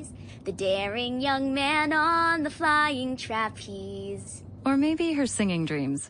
Sign up for Know Your Drive and save up to 20%. American Family Insurance. Insure carefully, dream fearlessly. Products not available in every state. Discount terms apply. Visit amfam.com slash know your drive for details. American Family Mutual Insurance Company SI and its operating company 6000 American Parkway, Madison, Wisconsin. With Metro by T-Mobile, your hard-earned money goes further. This tax season, there's zero fees to switch. Enjoy Metro's lowest price. Just 25 bucks a line for four lines. Plus, get four free Samsung Galaxy phones when you switch. Now that's the best deal in wireless. Metro by T-Mobile, empowering you to rule your day. All lines lose promo rate if any deactivates. No fees on select phones. Limit one per line with eligible port. Excludes sales tax. Limited time offer. Additional terms apply. See. En medio del odio, descubrí que había dentro de mí un amor invencible. En medio de las lágrimas, descubrí que había dentro de mí una sonrisa invencible. En medio del caos, descubrí que había dentro de mí una calma invencible. Y eso me hace feliz. Porque esto dice que no importa lo duro que el mundo empuja contra mí, en mi interior hay algo más fuerte, algo mejor, empujando de vuelta. Albert Camus. Blue Radio. Servicios a nombre de nosotros, sacan créditos a nombre de nosotros, aperturan cuentas, que ahora es muy fácil aperturar las que llamamos cuentas de ahorro de trámite simplificado, eh, a nombre de nosotros y ni siquiera sabemos, servimos de fiadores y, y, nos enteramos cuando nos llega el cobro o cuando el banco nos está embargando porque toda esa información la utilizan precisamente para, para una serie de, de delitos eh, muy variados y repito que se dan precisamente por, por el mal uso que yo le doy, por ser muy confiado, por creer que todo es cierto, por no verificar, por eh, ganarme unos pesos en la compra de unos dólares, eh, porque un producto está muy barato. Es, es, cuestión de, de, de, sentido común y realmente verificar muy bien toda la información que circula en Internet, mucha falsa noticia, mucha desinformación. Eh, bueno, es cuestión realmente de poder constatar que lo que me están diciendo en esa virtualidad en el mundo real exista. Eh, esa suplantación, eh, además de darse en WhatsApp, sea en otros, en otros ámbitos. A mí en diciembre del año pasado me llamaron supuestamente de mi compañía de cable. Buenas, ¿cómo está? Con mi nombre y apellido. ¿Cómo me le va? Y además llaman como un 24 de diciembre que yo dije, yo no sé si la gente de los de, de, de, estos puestos de trabajo de telemercadeo lo llaman a un 24 a esta hora. Y entonces me, se me ocurrió decirle, eh, ay, qué bueno que me llama. ¿Cómo están? Qué bueno que me llama. Es que precisamente quiero cancelar mi, mi suscripción, le dije. Quiero cancelar su suscripción. Ah, bueno, ya lo comunico con la persona para cancelarlo. Entonces, resulta que cuando uno se va a salir de la cuenta de cable, no, eso no es tan fácil. Eso no es que uno dice en un momento para otro que es que me voy y le dicen, bueno, ahí está, por ahí está la salida. Entonces hicieron un truco ahí y me pasaron una llamada con otra persona, otra mujer, y, y, y, como vi que eso era eh, tan rápido y tan fácil, como lo que usted nos está contando, coronel, ahí desconfié. Y yo dije, claro, nunca, jamás en ninguna compañía de cable van a dejar que un eh, suscriptor se vaya de un momento para otro. Lo que estaban haciendo era pasando la llamada ya y me imagino que en esa me iban a pedir datos y, ah, sí, claro, para cancelar o regálame su cédula, su dirección. Y entonces, entonces ahí me di cuenta de eso, eh, colgué eh, y, y, también sospeché. Yo dije, no creo que una central de telemercado lo esté llamando a uno un 24 de diciembre a esta hora. Ah, bastante raro. Entonces hay que tener un poquitico. Si tiene malicia indígena, uno tiene tres veces más malicia indígena y lo que debe hacer es, es colgar. También es bueno de pronto, en ese sentido, eh, bloquear esas cuentas, bloquear esos números, coronel, para que no lo vuelvan a buscar a uno y no lo vuelvan a llamar.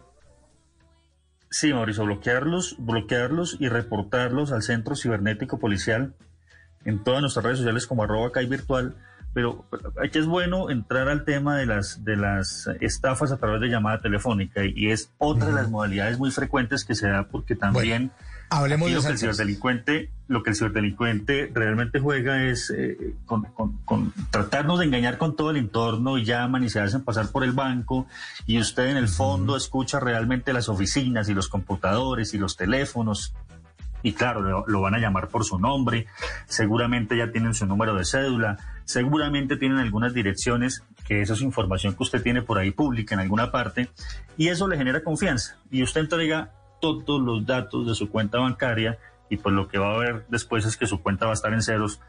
Principio fundamental para todas las personas que nos escuchan en este momento, eso es eh, palabra de Dios, si me permite el término, un banco jamás le va a pedir datos personales a través de una llamada telefónica, a través de mensajes de texto o a través de un correo electrónico. Nunca. Por Eso es principio fundamental. importantísimo. Jamás. Importantísimo, importantísimo, coronel. Vamos a repetirlo. Un banco jamás, jamás pide datos, jamás pide datos. Y en el momento en que a uno le piden datos, uno decir, no sé, usted los debe tener, no ve que usted es el que me está llamando.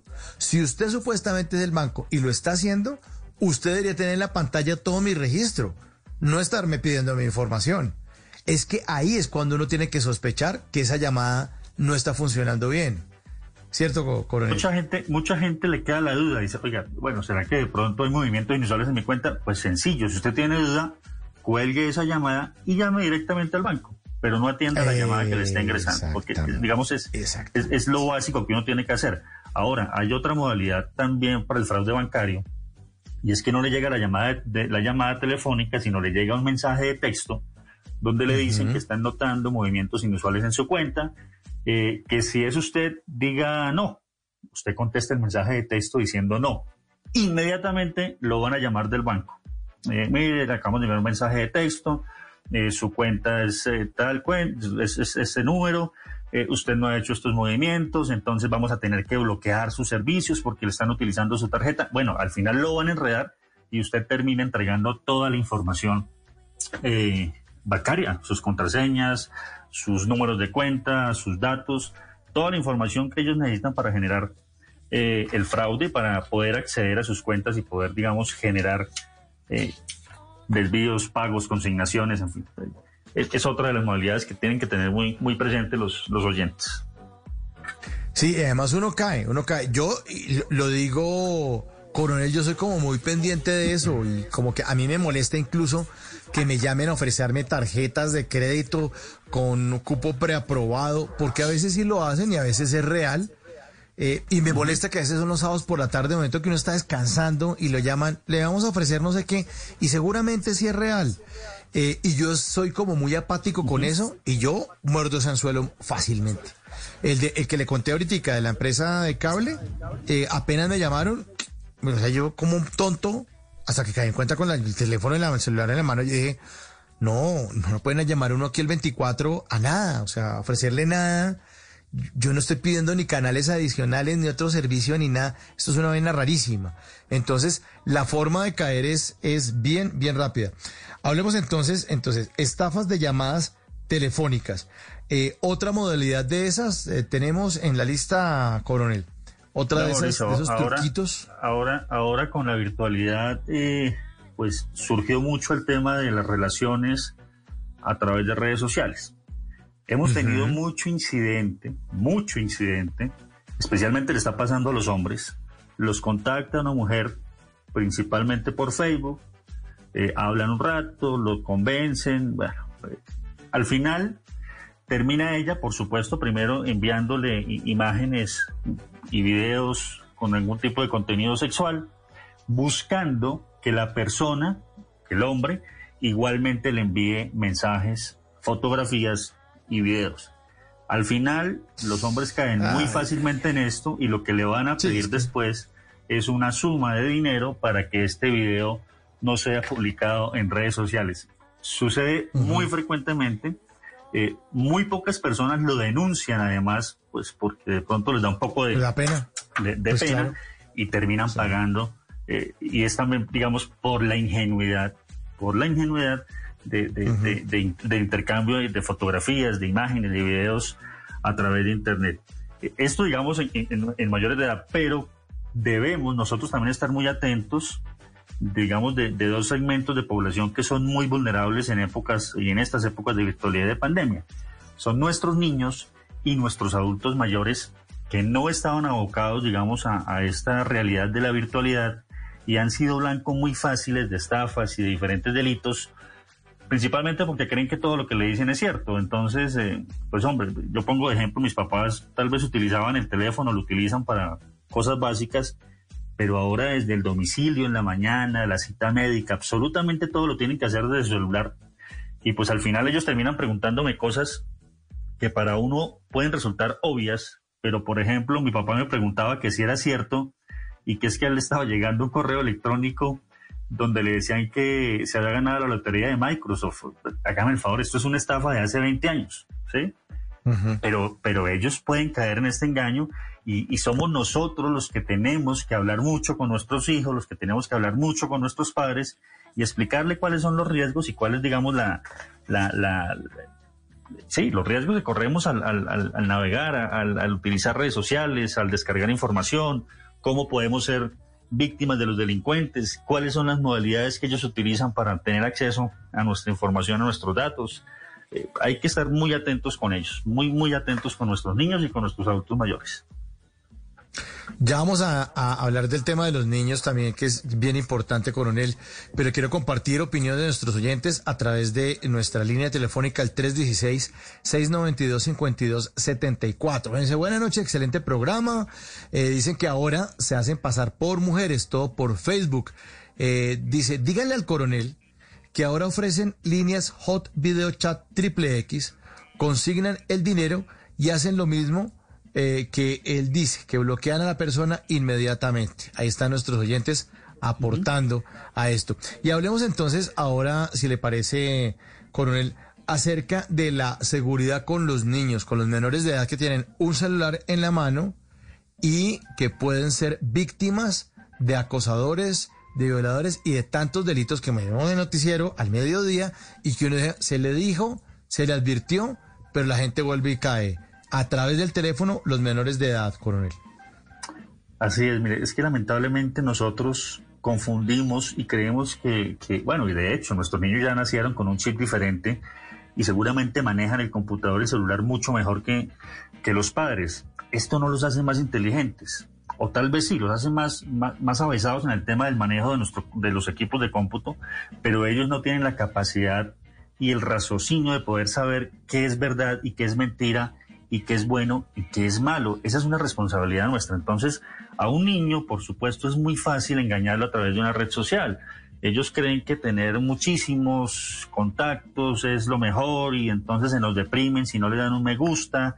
Eh, y si a un menor, a un niño, lo contacta un supuesto menor, otro supuesto niño, y empieza, digamos, a, envolverlo en el tema de- del intercambio de imágenes, pues seguramente cuando su hija, cuando su hijo reciba también esos mensajes, esas imágenes, pues se va a ver en la confianza de acceder, porque repito, él no tiene esa capacidad, esa madurez mental que sí tenemos nosotros de poder determinar qué es bueno y qué es malo, y, y además no estamos nosotros muy atentos a los cambios de comportamiento del menor, que debe ser la principal señal de alerta. Cuando un menor está siendo acosado a través de Internet, su comportamiento cambia, pero nosotros no nos damos cuenta porque ni siquiera sabemos quiénes son los contactos de nuestros hijos a través de redes sociales, eh, pueden estar conectados a cualquier hora, eh, tienen, tienen celular, eh, se conectan desde su habitación, duran hasta altas horas de la noche, de la madrugada, conectados, hablando, no sabemos con quién.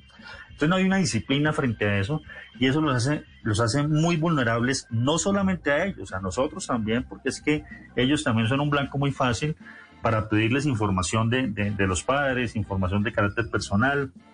Y repito, teníamos que estar muy atentos, muy, muy atentos a los cambios de comportamiento, hablarles del tema, decirles cuáles son los riesgos, cuáles son las consecuencias. eh, bueno, es decir, muy atentos al cambio de comportamiento de, de nuestros menores. La virtualidad, pues, ha hecho que el tema también se, se desborde con este tipo de delitos.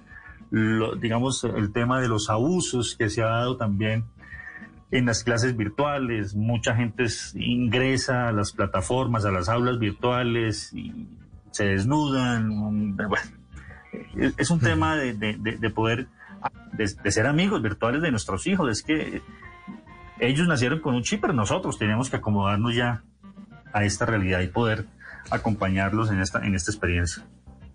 Claro, eh, coronel, y además porque los niños no le cuentan 100% a los papás lo que ellos hacen.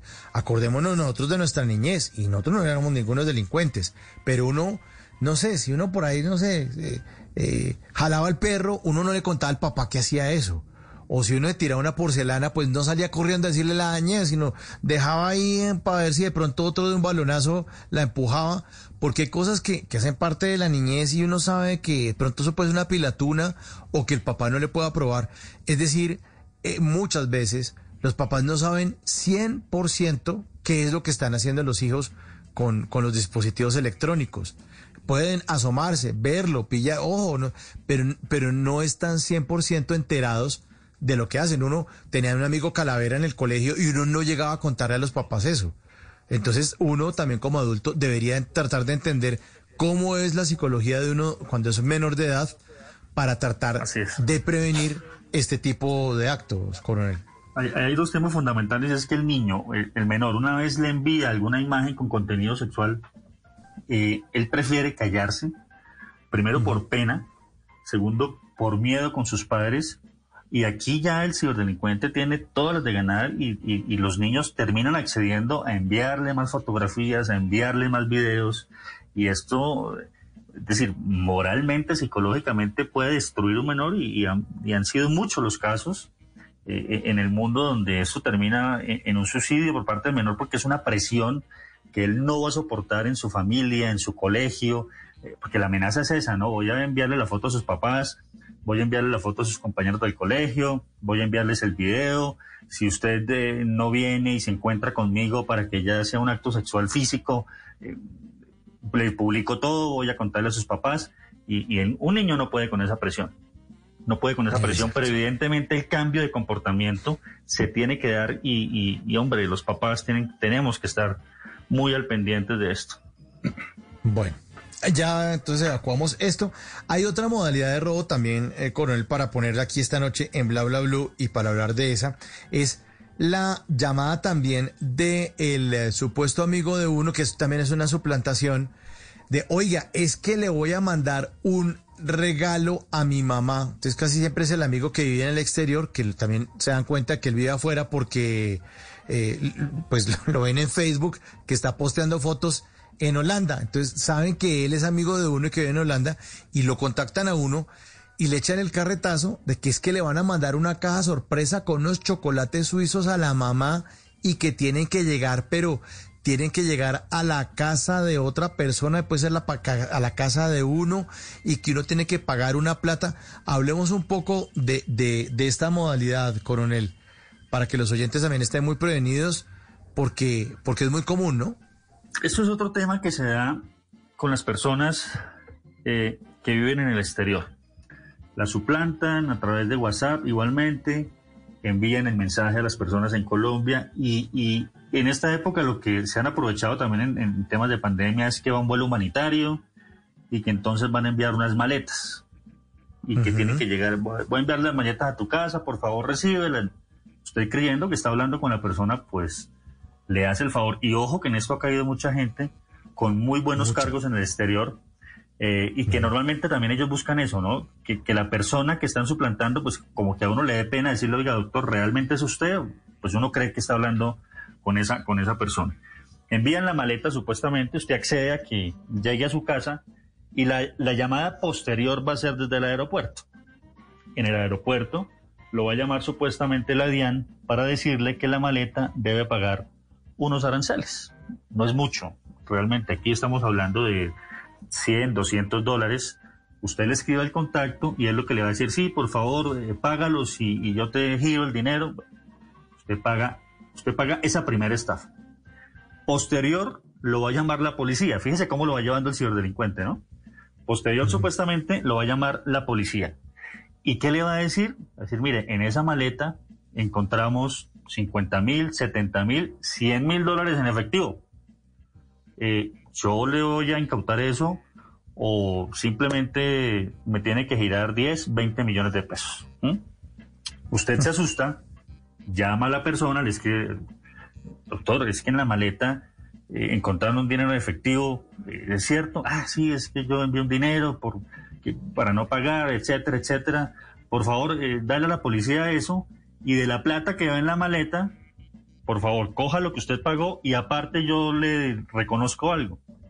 Mucha gente, aparte de la primera estafa que fue eh, pagar los aranceles, entonces ahora pagan la supuesta extorsión a la policía para que les permita eh, ingresar el dinero y terminan consignándoles 10, 20 millones de pesos. Y cuando terminan ese tema, pues ya inmediatamente pierden contacto y ahí sí es cuando llamamos a la persona a verificar si efectivamente se trataba de él o no. Es decir, hacemos lo que tenemos que hacer al principio, lo hacemos al final, pero el ciberdelincuente, aquí lo explica de manera muy rápida, obviamente lo lleva y lo va llevando en el engaño y lo va llevando, digamos, en, en- esa novela que él se inventa y usted termina consignándole la plata y termina eh, estafado y en un buen número, porque aquí estamos hablando de estafas que son bastante, bastante, eh, digamos, numerosas en, en cuantía.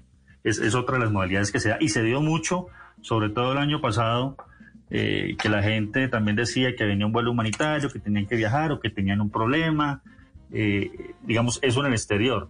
Y cuando hacían la suplantación en Colombia, entonces recuerden ustedes que era el famoso sobrino, es una estafa que se denominó coloquialmente la estafa del tío sobrino, donde el sobrino llamaba y decía que la policía lo tenía, que lo habían capturado con un arma de fuego, que el policía le estaba pidiendo 100 mil, 200 mil pesos, y la gente corría y le giraba los 200 mil, 300 mil pesos y resultaban estafados. Todo va evolucionando y todo, repito, va acoplándose a las circunstancias que, que- vamos teniendo en el momento, precisamente para llamar la atención de las personas y para hacer creer que es real, ¿no? Y además, coronel, a mí me pasó, llamaron a mi abuela y contestó la señora que la ayuda con ella, eh, en esa, mi abuela ya falleció, pero en esa época, eso fue hace más de 10 años. Y, entonces sabían que yo estaba en otra ciudad, que yo estaba viendo en otra ciudad, coronel. No sé, pues me con, Facebook, seguramente dijeron, este vive en otra ciudad. Pero lo que yo estaba pensando, ¿cómo se levantaron el teléfono de la casa de mi abuela? O sea, en Facebook eso no está. ¿Cómo carajos se levantaron ese teléfono? Yo eso nunca lo entendí. Eh, afortunadamente contestó la señora que la cuidaba a ella y que la ayudaba, que era una señora que no entendía muy bien, seguramente como muy, como muy despistada. Entonces no pudieron decirle eso. Que, entonces que no, que es que su sobrino está aquí en el aeropuerto. Ellos no entendían, porque si hubiera sido otra persona hubiera caído redondita. Donde esté una tía como más pila y más despiertica, le hubieran hecho caer perfecto porque efectivamente yo sí estaba viviendo en otra ciudad y que estaba en el aeropuerto y que me tenía, no sé si el DASO, yo no sé qué nombre se inventaron. Y después cuando yo llegué a almorzar allá donde mi abuela, oye, ¿y usted qué estaba? O sea, afortunadamente la empleada estaba despistada y no cayó en eso, pero caer en eso es muy fácil, la, la estafa del, del, del tío y del sobrino. Coronel, si le parece ahora, hablamos de las nuevas. ¿Cuáles son las más recientes modalidades? Ya hemos hablado entonces de la suplantación por WhatsApp, de las tarjetas y las eh, la manera de, de los servicios bancarios estafarlo a uno con tarjetas débito, con tarjetas crédito. ¿Cuáles son las más eh, recientes que ustedes dicen, oiga, esto sí es, estas o es del 2020 de diciembre o estas elementaron este año? Bueno, digamos que eh, el tema varía es con la temática, ¿no? Y, ellos se aprovechan de lo que está pasando. Por ejemplo, ahorita durante estos últimos días con el tema de las vacunas, eh, lo que hace el ciberdelincuente para apoderarse de datos personales. Siempre tengamos presente que lo que busca es apoderarse de datos personales. Entonces, suplantan o crean mejor páginas eh, suplantando entidades gubernamentales relacionadas especialmente con tema de salud, estamos hablando de vacunas, y a través de esa página o a través de ese correo electrónico donde también están suplantando entidades de salud, lo que le están diciendo a las personas es que eh, el Estado está actualizando los datos para poder eh, articular el Plan Nacional de Vacunación. lo van a invitar a dar clic allá en un archivo adjunto, que es un formulario, y le van a pedir absolutamente todos sus datos personales.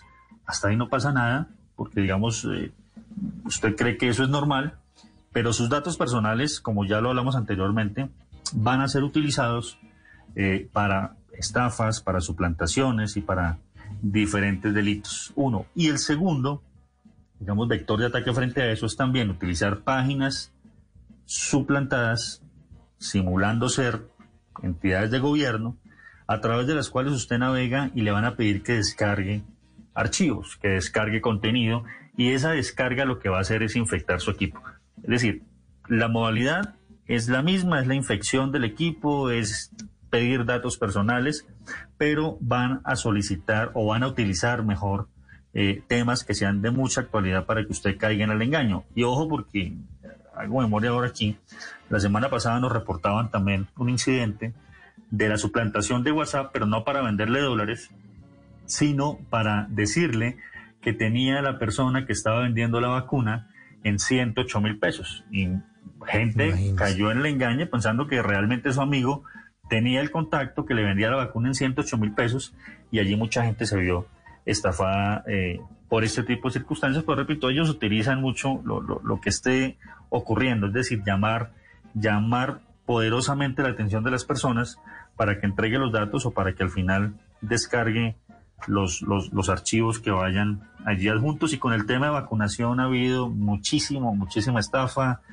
Con el tema de la pandemia, la venta de productos eh, falsos, crearon muchísimas páginas donde se comercializaban productos, usted consignaba el 50% del producto nunca le llegaba y es otra de las cosas que frente al comercio electrónico tenemos que tener muy en cuenta. Y es que ojalá las compras siempre las hagamos a través de, digamos, de los, de los portales de las empresas reconocidas y que los pagos los hagamos a través de los canales virtuales eh, que existen para, para eso y no a través de redes sociales, no a través de enlaces que lleguen a mi red social, a mi correo electrónico eh, y bajo ninguna circunstancia, bajo ninguna circunstancia, eh, dar anticipos o pagar el 50% porque seguramente lo van a estafar. Y, y fíjense que cuando nos piden el 50% contrario a que nosotros, eh, digamos, generemos ahí una alerta de que de pronto podemos perder el 50%, eh, resultamos es como teniendo un factor de garantía porque decimos que la otra mitad la voy a pagar cuando me entreguen el producto. Si usted decide hacer una compra de esa manera, lo mínimo que tiene que hacer es que el pago sea contra entrega y una vez usted verifique que el producto es lo que usted realmente está solicitando, porque con tema de pandemia sí que han habido estafas eh, relacionadas con, con, con ventas eh, de, de, productos de, de salud, de higiene, que nunca llegaron o que cuando llegaron pues realmente no era lo que usted estaba esperando. Y frente al tema de vacunación, pues hombre, se ha repetido eh, por todas las autoridades que es el Estado, es el Estado la única autoridad que en este momento está brindando la posibilidad de vacuna y que si yo tengo alguna duda, pues lo mínimo que tengo que hacer es entrar, digamos, a las fuentes oficiales de información, al Ministerio de Salud, o, verificar mis datos en la página web de mi vacuna, que son los únicos portales que tienen información fidelina frente a esto, y nadie más, es decir, nadie está vendiendo vacunas, está prohibida la venta de vacunas, pero hay gente que, que, que se deja estafar realmente muy, muy fácil.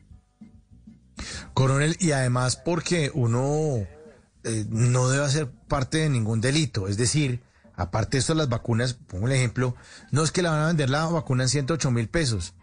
O sea, uno también como colombiano o como pues personaje ciudadano normal se está prestando para un delito. Uno tampoco debe prestarse para eso, ¿no?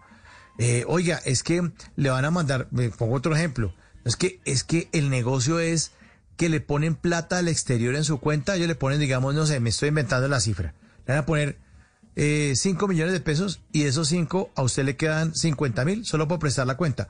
Cuando uno está haciendo eso, está colaborando con una red de lavado de activos. Es así de simple. Esa plata está llegando desde el narcotráfico. Dicen, no, pero a mí me ganó los 50 mil pesitos.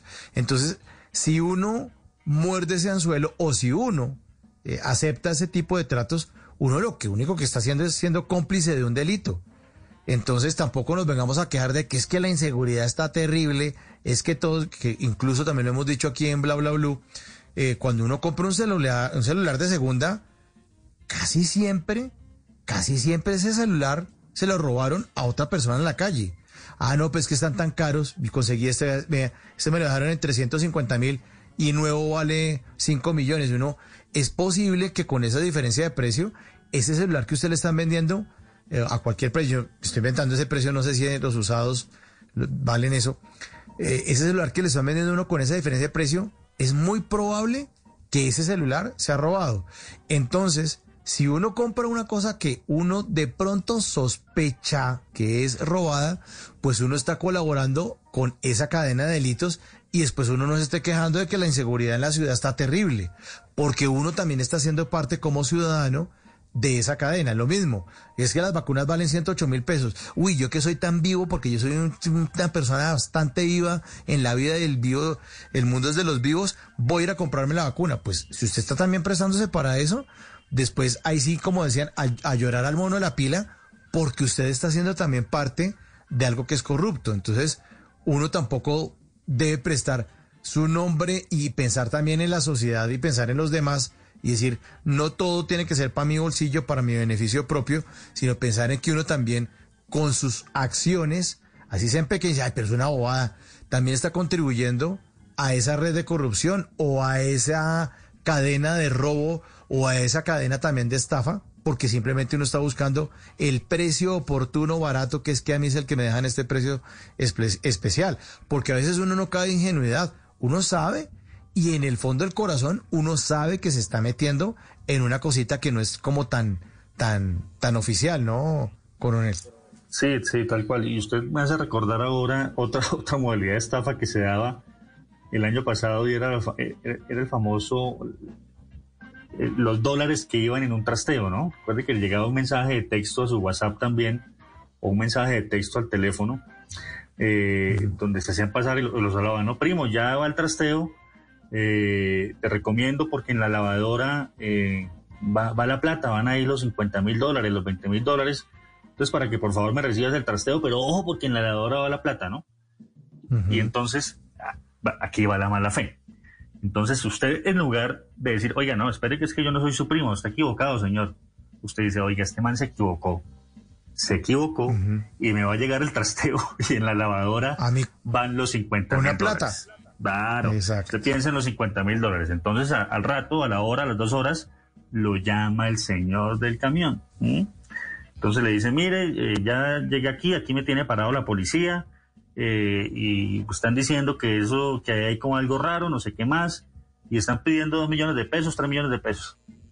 Usted en este momento está, está pensando en la lavadora con los 50 mil dólares. ¿sí? Uh -huh. Y usted termina girándole la plata a, supuestamente a la policía, supuestamente al señor del camión, para pagarle su trasteo, porque le va a decir, o, o, le va a decir que él no va porque solamente le pagaron la mitad y que le envíe la otra mitad, y sino que él no le llega con el, con, con el trasteo. Pero usted está pensando en los 50 mil dólares que van en la lavadora, y después, cuando iban a mi oficina a poner la que decía, pero bueno, a ver, ¿cuál estafa? Si el que, el, el, que iba a estafar era usted, o sea, usted era el que iba pues a quedarse claro. con algo que no era suyo. Sí, pues claramente claro. no se lo decía, pero uno decía, bueno, pues, ¿qué estafa hay aquí? si, si, si es que estamos, es, es la doble moral, ¿no? Es, es, es, somos muy vivos y el, y el, delincuente sabe, el delincuente sabe que, que, que, nosotros por naturaleza siempre queremos eh, sacar provecho, sacar provecho uh -huh. y no desde un principio haberle dicho, mire, qué pena, pero yo no, yo no soy su primo, está equivocado, señor. La mayoría uh -huh. de la gente cae en, en, en el engaño. En engaño. Bueno, aquí a través del 316-692-5274, la línea de bla bla bla, le preguntan. Eh, muy buenas noches, habla con Armando Cruz. Me gustaría preguntarle al coronel si sabe sobre el juego Free Fire. ¿Usted sabe de eso, coronel? ¿Sabe de qué se tratará esto? De pronto es una nueva modalidad, alguna estafa. Sí, creo, creo, creo que es un tema, creo que es un tema de eh, juegos, de retos. No sé si uh -huh. él nos puede orientar un poquito más porque en sí. Colombia no se han dado, pero creo que tiene que ver con una serie de retos a través de los cuales están incitando a, a que se hagan desnudos a través de Internet. No, no, no lo tengo muy claro, ah. no sé si de pronto él nos puede nos puede de pronto complementar un poco frente al tema. Bueno, aquí, aquí nos, nos mandó una, una notica de audio al 316-692-5274, donde nos cuenta y nos aclara un poquitico más eso. Aquí es la voz de Armando Cruz, nuestro oyente de Bla Bla Bla. Mauricio, pregúntele que qué seguridad hay a través de ese juego Free Fire que juegan los niños en línea y hay un chat y hay una interactividad entre los jugadores. Ah, bueno, si es un juego, coronel. Si es un juego, es interactivo, entonces. Sí, sí, aquí, sí, a través, de, a través de los juegos, lo que pasa es que también los videojuegos son utilizados por los delincuentes para, para eh, poder, digamos, tener relación y poder captar a, a menores de edad. Y, digamos, es, es, es, uno de los temas que se, que se ha visto mucho eh, y es precisamente tratar de eh, involucrarlos eh, y tener, digamos, la relación con ellos eh, de amistad y a través del videojuego poder tener algunos temas también de, de, de información y, y, y, de datos del menor y poder tener también intercambio de, de contenidos, pero se da también frente a, a, a, juegos en línea, ¿no? Juegos en línea, uh -huh. eh, que es, digamos, lo que, lo que y, se ha visto y, ahora, y digamos aclara. en Colombia no tanto, es un tema muy, muy del Hay que tener cuidado con eso porque la gente suplanta, eh, se hace pasar por un, una persona de la edad de uno, una muchacha atractiva y termina uno mordiendo el anzuelo. También le escriben por acá, eh, buenas noches, qué buen invitado, nos enseñan para que no nos estafen tan fácil. Gracias, coronel, por la información. Lo saluda Jairo Cardona desde Cali, coronel. Y le queremos agradecer su tiempo, coronel. Muchísimas gracias por hacer parte de Bla Bla Bla esta noche. Creo que lo vamos a invitar más adelante porque los eh, delincuentes siempre están inventando formas y modalidades de, de, robo que a uno lo sorprenden y tenemos que actualizarnos. Así que muchísimas gracias por acompañarnos esta noche, coronel. Muy amable. A ustedes muchas gracias por la oportunidad que nos brindan de, de poder, digamos, tratar esos temas con, con, con todas las personas. Eh, y ya, digamos, para terminar, si me permiten, eh, en, sí, en esta época de teletrabajo o de trabajo en casa, eh, es otro factor de oportunidad muy amplio para el ciberdelincuente, sobre todo para acceder a información de las empresas. Me explico, mucha gente está trabajando desde su casa, desde el computador de su casa, desde el computador que utiliza su hijo, su esposo, su hermano, eh, no es un computador privado, y a través de ese computador que no tiene las condiciones de seguridad, están llegando a información de la empresa, sobre todo de la pequeña y mediana empresa, y hay una modalidad allí de secuestro de información, de encriptación de información, que es el ransomware, y allí, digamos, todo el activo de información de la empresa se ve comprometido y normalmente piden un pago, un rescate a través de criptomoneda, pero se da también por, por el uso desprevenido que hacemos del trabajo en casa, de utilizar un computador que no sea seguro, de no tener condiciones de seguridad con nuestra red Wi-Fi, de tener las mismas contraseñas que seguramente teníamos desde el momento en que nos instalaron el servicio. Eh, muy cuidadosos en eso y, y, las empresas aquí tienen un nivel de responsabilidad muy amplio porque son ellas las que tienen que brindar los mínimos de ciberseguridad, de seguridad para que las personas eh, trabajen desde su casa y de esa manera no pongan en riesgo la información de su empresa. Pues coronel, muchísimas gracias por hacer parte de este programa, de este espacio de conversaciones para gente despierta. Es el teniente coronel Luis Fernando Tuesta Zárate, jefe del Centro Cibernético de la Policía Nacional de Colombia, que hoy nos estuvo hablando de las nuevas modalidades de robo. Nos vamos a voces y sonidos. Viene Javier Segura y vienen ustedes con el 316-692-5274, la línea de bla bla bla, para que hablemos todos y hablemos de todo. Ya regresamos. Esto es bla bla bla. Capital One makes banking easy. I can pay bills while watching TV with the mobile app, have a latte while getting answers to money questions at the cafe, even use my 360 debit card to grab cash at over 40,000 fee free ATMs while I shop. Hmm, I wonder what other things I can do together to save time. Um... Okay, meditating while driving isn't one of them. Bank online, in person, or on the go with Capital One. This is Banking Reimagined. Banking products and services offered by Capital One and a member FDIC. Visit CapitalOne.com slash bank for details. Oh, oh, oh, O'Reilly! This is Derek's O'Reilly Auto Parts story. After the third time jump-starting my car, I finally realized my battery was dying. So I stopped by O'Reilly to have it checked. They tested it right there in the parking lot. It was bad, real bad. But they helped me find the right battery for my car and even installed it for free. Now my car starts like new. O'Reilly Auto Parts. Nada es para siempre. El hielo se derrite, el sol se esconde, las semillas se las lleva el viento, los amores se acaban, las personas cambian. Blue Radio. En las noches la única que no se cansa es la lengua. Por eso, de lunes a jueves a las 10 de la noche empieza Bla Bla Blue con invitados de lujo. Soy Lorna Cepeda. Yo soy Diego Verdaguer. Les habla Consuelo Les habla el chef Jorge Raúl. Hola, soy Carolina Cuervo. Senado, la reina de la música popular. Yo soy Adriana Lucía. Yo soy Tato de Evia. Blue, vamos a echar entonces el pote y el Con petanco. buena música, con historias que merecen ser contadas, con expertos en esos temas que desde nuestra casa tanto nos inquietan y con las llamadas de los oyentes que quieran hacer parte de este espacio de conversaciones para gente despierta. Bla bla blue. De 10 de la noche a 1 de la mañana. Bla bla blue. Porque ahora te escuchamos en la radio. Voces y sonidos de Colombia y el mundo. En Blue Radio y bluradio.com. Porque la verdad es de todos.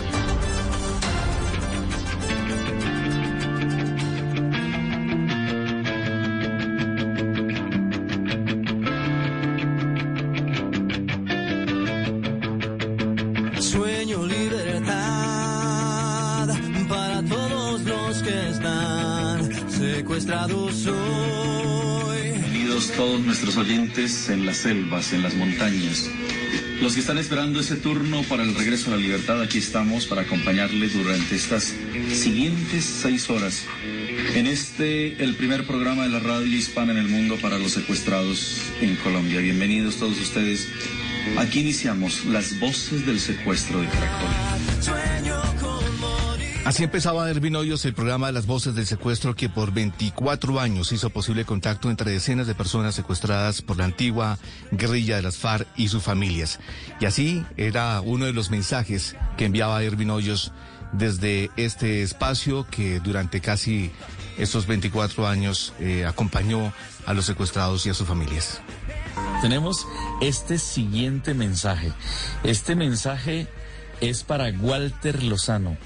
Está con nosotros. Aquí le tenemos una voz que yo sé que se va a emocionar mucho Walter cuando lo escuche. Hola, lindo. Te extraño muchísimo. Feliz cumpleaños. Cántaselos. Happy birthday to you. Cada, cada sábado, justo a esta misma hora, a la medianoche, todos los periodistas voluntarios que hicimos parte de las voces del secuestro ofrecíamos desinteresadamente seis horas de nuestro tiempo para hacer posible un contacto humanitario, para llevar esperanza y alivio a quienes estaban privados de la libertad en las selvas de Colombia. Fueron miles de mensajes emitidos como este, en donde los padres de Ingrid Betancourt rogaban a las FARC la liberación de la ex candidata presidencial. Tienes que, que, comer lo que más puedas para, para que te mantengan mejor. A los señores de la guerrilla les quiero decir que, que Ingrid no es ningún animal. Que tengan alma, por favor. Yo, mi amorcito, nenecita, yo seguiré sin descanso luchando. Ervin Hoyos falleció a los 53 años víctima de una complicación derivada del COVID-19. Para la familia de Ervin, su hijo Joshua, sus hermanos, Uber Antonio Hoyos, a quienes eh, recobraron la libertad, también a sus familias, a los casi 600 voluntarios de las voces del secuestro, les enviamos esta noche desde Blue Radio un fuerte abrazo de solidaridad. Paz en la tumba de Hoyos. Aquí estaremos hasta que salga el último secuestrado. Ese día se acabarán las voces del secuestro. Nos vamos. Dentro de ocho días los esperamos aquí para seguirles acompañando. Ojalá no tuviéramos que hacer más este programa. Sueño libertad para todos los que están secuestrados hoy en medio de la selva. Y sueño 12 de la noche y 6 minutos, vamos ya con las noticias. De acuerdo con la Justicia Especial para la Paz, en el departamento del Quindío hubo más de 70 ejecuciones extrajudiciales por parte del ejército, informa Nelson Murillo. que los casos están en revisión, pero que hay voluntad de aclarar lo sucedido ante el Tribunal de la Justicia Especial para la Paz. Recordemos que en ese alto tribunal se señaló que en el Quindío hubo al menos 75 casos de ejecuciones extrajudiciales. Sobre el señalamiento respondió el coronel José Antonio Correa, comandante de la octava brigada del ejército en el eje cafetero. Es, todo está dentro de una investigación judicial, entonces nos toca esperar a que nos, nos definan cuáles son los aspectos que tienen que entrar a determinar en cada uno de los casos que se presentaron durante el año o durante los años que ocurrieron, que fue en el 88 al 2014. Entonces esperamos la pronunciación para si hay que hacer algún aporte por parte de la brigada. Estamos en toda la disposición de, facilitar el trabajo de la, de la JEP para que se esclarezca la verdad. El oficial también se mostró cauto sobre el número de oficiales, suboficiales y soldados salpicados por los escándalos de ejecuciones extrajudiciales en esta región del país y agregó que espera el llamado de la Justicia Especial para la Paz para aclarar los casos registrados en ese tribunal. 12 de la noche y 8 minutos, transportadores de carga pesada en Cartagena se declaran en paro indefinido y anuncia que mantendrán los bloqueos hasta que sean eximidos del pago de peajes internos en esa ciudad. Dalia Orozco.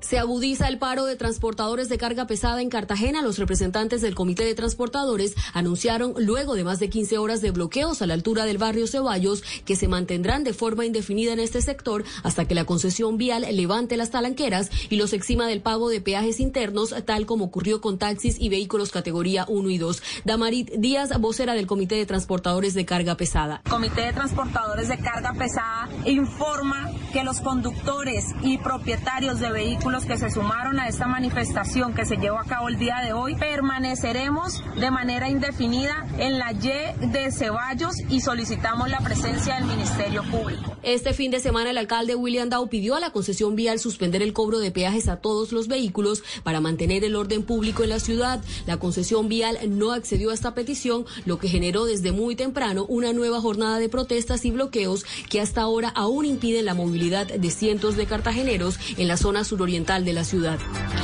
12 de la noche y 9 minutos, la ampliación de estas y otras noticias en blurradio.com y en Twitter en arroba blurradiocos y en sintonía con bla bla blue conversaciones. We're always driving to dance lessons. So we signed up for Know Your Drive. We save money and get closer to her dancing dreams. The daring young man on the flying trapeze. Or maybe her singing dreams. Sign up for Know Your Drive and save up to 20%. American Family Insurance. Insure carefully, dream fearlessly. Products not available in every state. Discount terms apply. Visit amfam.com slash know your drive for details. American Family Mutual Insurance Company SI and its operating company 6000 American Parkway, Madison, Wisconsin. Capital One makes banking easy. I can pay bills while watching TV with the mobile app, have a lock table getting answers to money questions at the cafe, even use my 360 debit card to grab cash at over 40,000 fee-free ATMs while I shop. Hmm, I wonder what other things I can do together to save time. Okay, meditating while driving isn't one of them. Bank online, in person, or on the go with Capital One. This is banking reimagined. Banking products and services offered by Capital One and a member FDIC. Visit CapitalOne.com slash bank for details. Oh, oh, oh, O'Reilly. This is Derek's O'Reilly Auto Parts story. After the third time jump starting my car, I finally realized my battery was dying. So I stopped by O'Reilly to have it checked. They tested it right there in the parking lot. It was bad, real bad. But they helped me find the right battery for my car and even installed it for free. Now my car starts like new. Oh, oh, oh, O'Reilly. Auto Parts. Háblenos de usted. Llámenos al 316-692-5274 y cuéntenos su historia.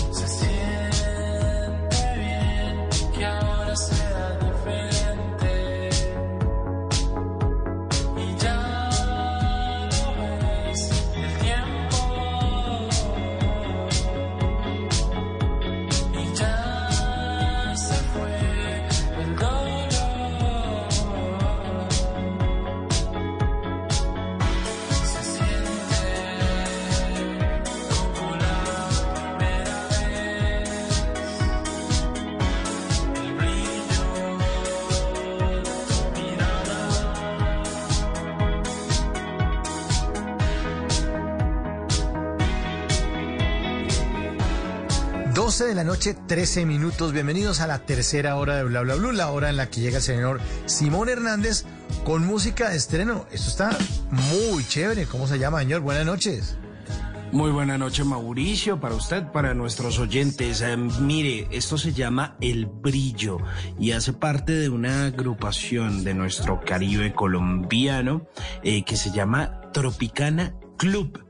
Y eh, bueno, esta canción tiene una historia particular. Resulta que esta canción nació por allá en el año 2019, a inicio, cuando eh, pues los integrantes de esta banda estaban ahí como tocando, ensayando, buscando sonidos distintos. Y pues dijeron, bueno, vamos a componer a ver qué tal nos va.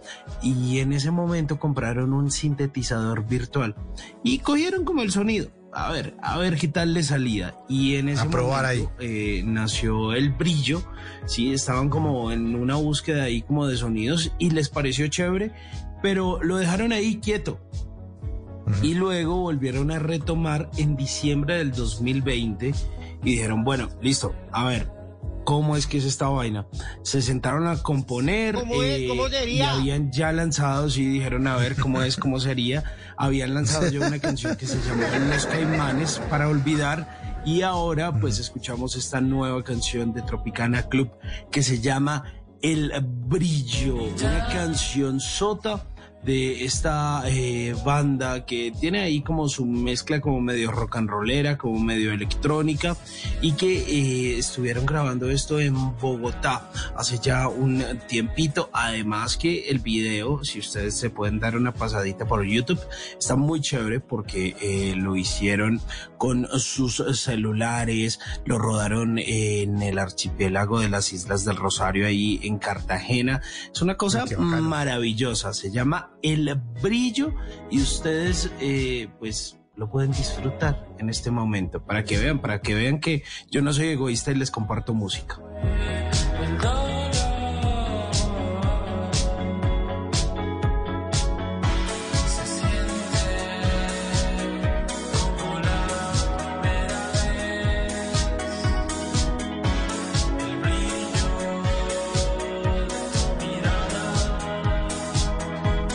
Como liviana esta canción, me gusta. Es como suavecita, como, como que pasa el viento y mueve árboles. está chévere, está chévere esta canción, me gusta, Simón, muchas gracias.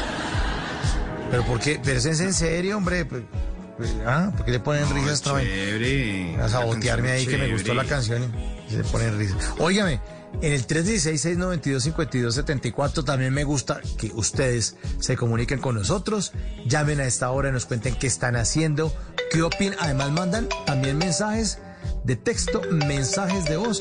Señor Simón, sírvase responder esta llamada. A ver, ¿quién? ¿Quién está en la línea? A ver, a ver, ¿quién anda por ahí en el 316-692-5274? Aló, buena madrugada, ¿con quién hablamos? Hola, muy buena noche. Habla con Ramiro. ¿Qué hubo, Ramiro? ¿Qué más? ¿Qué ha habido? ¿Bien o qué? Eh, muy bien, muy bien, gracias a Dios. Ah, bueno. ¿Desde dónde nos llama Ramiro? En este momentico de la ciudad de Bogotá. Ok. ¿Desde qué parte de Bogotá? Echa el chisme completo. Bueno, del sector de Chapinero. Ah, ok. Somos, mejor dicho, casi, casi vecinos. Casi, vecinos. Sí. Pero usted tiene un, ah. acento como caleño, Ramiro. ¿Vos caleño o ayuno? Yo soy, mm, sí, yo soy, yo soy, yo soy bayuno, sino que pues, ahorita estoy acá en el sector, acá en Bogotá, haciendo unos, unos negocios, trabajando en otras cosas, entonces sí, pero soy bayuno. Ah, sí, se le siente pues, un poquito. ¿Y está haciendo negocios de qué? Bueno, pues ahorita yo estoy trabajando en algo que tiene que ver con la parte de, lo que es la parte de financiero, dando cursos y todo lo que tiene que ver con la parte inclusive de dando cursos virtuales, cómo la gente puede ahorrar para tener mejores inversiones, como también la gente saber ahorrar para que no meta eh, a hacer préstamos cuando le cobran mucho en la tasa de interés. O sea, dándole a las personas como herramientas para que pueda tener una mejor estabilidad en su parte financiera. Buenísimo, hermano, buenísimo. ¿Y esos cursos que los está dando de forma virtual o presencial o cómo se está organizando? Pues por ahora eh, la manera es virtual, trabajando eso para que las personas puedan pues mm, acceder y pues conocer un poco más porque pues presencial es difícil por esta misma situación de la pandemia, pero por ahora de manera virtual buscando la manera de que la gente pueda conocer, como les digo, eh, los mecanismos siempre para ahorrar y buscando alternativas también para que durante esa pandemia haya una mejor estabilidad en la parte económica. ¿Y sus cursos, Ramiro, tienen niveles? O sea, uno ve como introducción a la educación financiera y después ve inversión y ese tipo de cosas, ¿o cómo funcionan sus cursos? Eh, pues sí, tiene algo de, niveles. Es decir, por ejemplo, las personas que no saben nada, nada de lo financiero, toca hacerles como un básico. Es decir, toca decirles, necesito que aprendan algo primero que es, por ejemplo, cómo se maneja el dinero, qué significa tasa, qué significa intereses. Eso es para las personas muy básicas. Ya las personas que tienen un cierto nivel, un poquito más de las cosas, de la parte financiera, pues sea un nivel como un poquito más intermedio, donde se les explica qué van a aprender, qué cosas de pronto ya conocen que se necesitan, por ejemplo, tener más en cuenta. Y pues todo depende también de qué busca la gente, ¿no? Porque la gente a veces dice, quiero invertir, quiero invertir, pero invertir en qué? Pues lo importante es buscar algo que sea rentable. Algo rentable hoy en día puede ser, por ejemplo, algo de comidas. Lo de la comida siempre va a ser bueno hoy en día porque siempre va a buscar a uno la oportunidad de que siempre uno va a poder comer. Diferente si uno va a buscar algo que no va a ser muy rentable. Entonces uno le ata en las herramientas a las personas para que busquen en algo que también sean bueno para ellos. Además porque la comida siempre deja un margen de utilidad grandísimo, ¿no? Porque uno invierte una plata en la elaboración de productos y eso, pero cuando usted ya pone el plato en la mesa o el que sea, si sea un paquete de maní, el, margen es alto. el, el margen para contarle a los oyentes qué es el margen. Usted que es el experto, Ramiro. El margen de en la utilidad. Bueno, a ver, eh, lo que le llamamos así, pues que yo sea así experto, experto, como experto tal, no, pero yo sí les puedo dar la, información concreta de que todo cuando, por ejemplo, lo que habla usted del margen es que, por ejemplo, uno tiene que saber mirar, por ejemplo, las ganancias, es decir, si yo voy a comprar, eh, por ejemplo, voy a comprar 10, lo que usted pone el ejemplo del maní, 10 mil pesos en maní.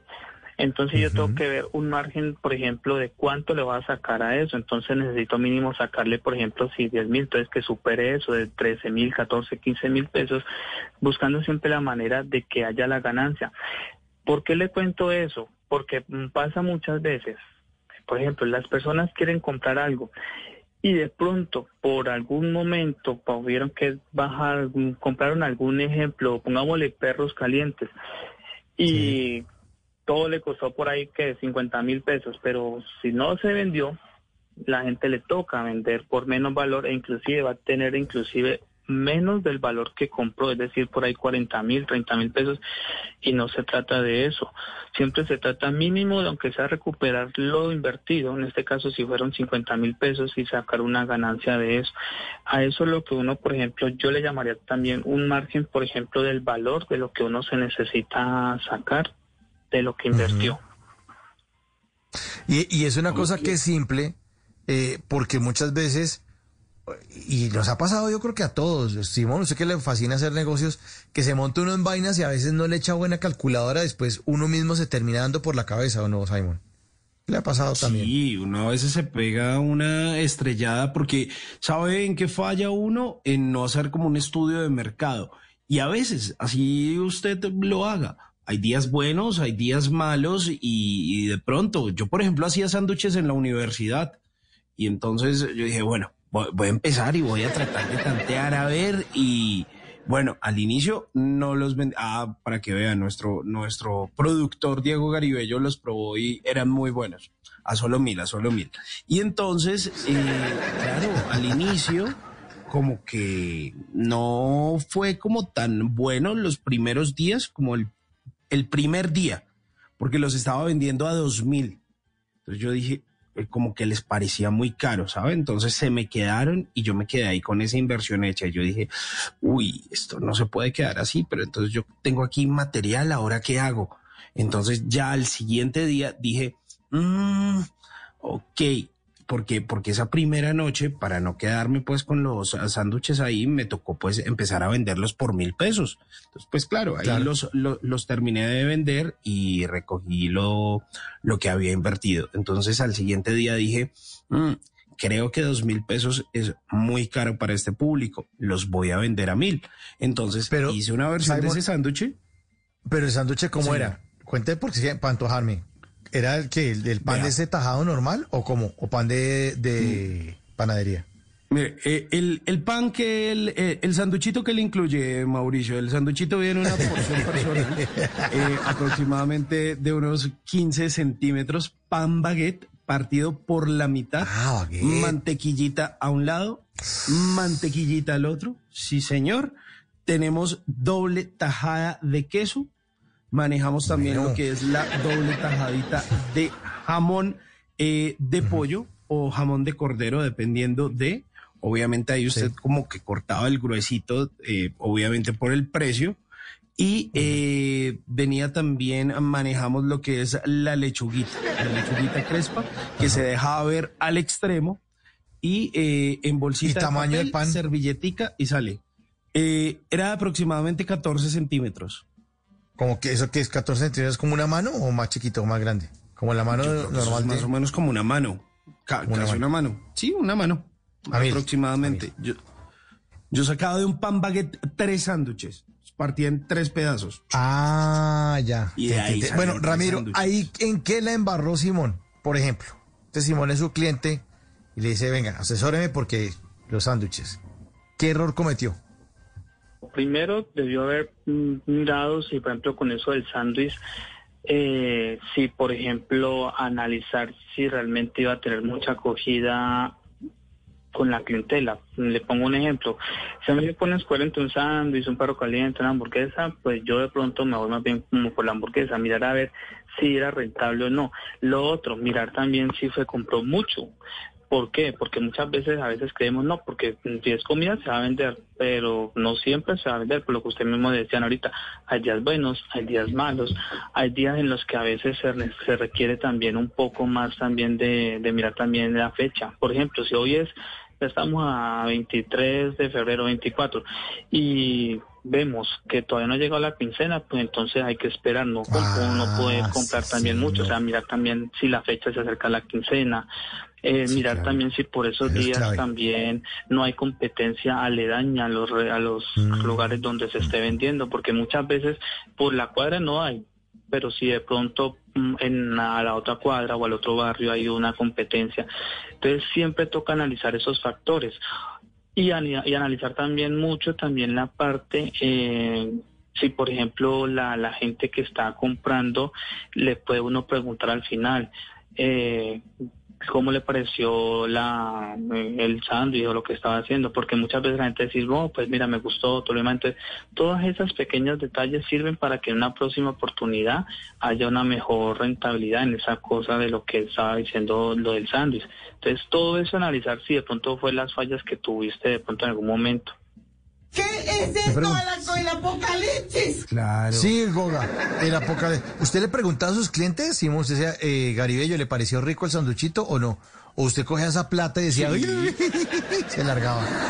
No, no, no, sí, se les brindaba atención. Uno, uno trataba de indagar con la, con la clientela si les gustaba o no, que cómo les parecía. Obviamente, pero mire, es, es que pasaban varias cosas que quería eh, compartir. Por ejemplo, usted sabe que los viernes al, universitario, eh, ah, hablando de época prepandemia, lo que le importa es bajar cerveza, el, el chupe. Entonces, claro, los viernes usted podía llevar los sándwiches más deliciosos o lo que fuera, no iba a vender, no iba a vender. Entonces, si normalmente usted se vendía qué sé yo, 100 unidades, el viernes no vendía 40. porque la gente estaba guardando la plata para irse a tomar. Obvio. Sí, sí, sí.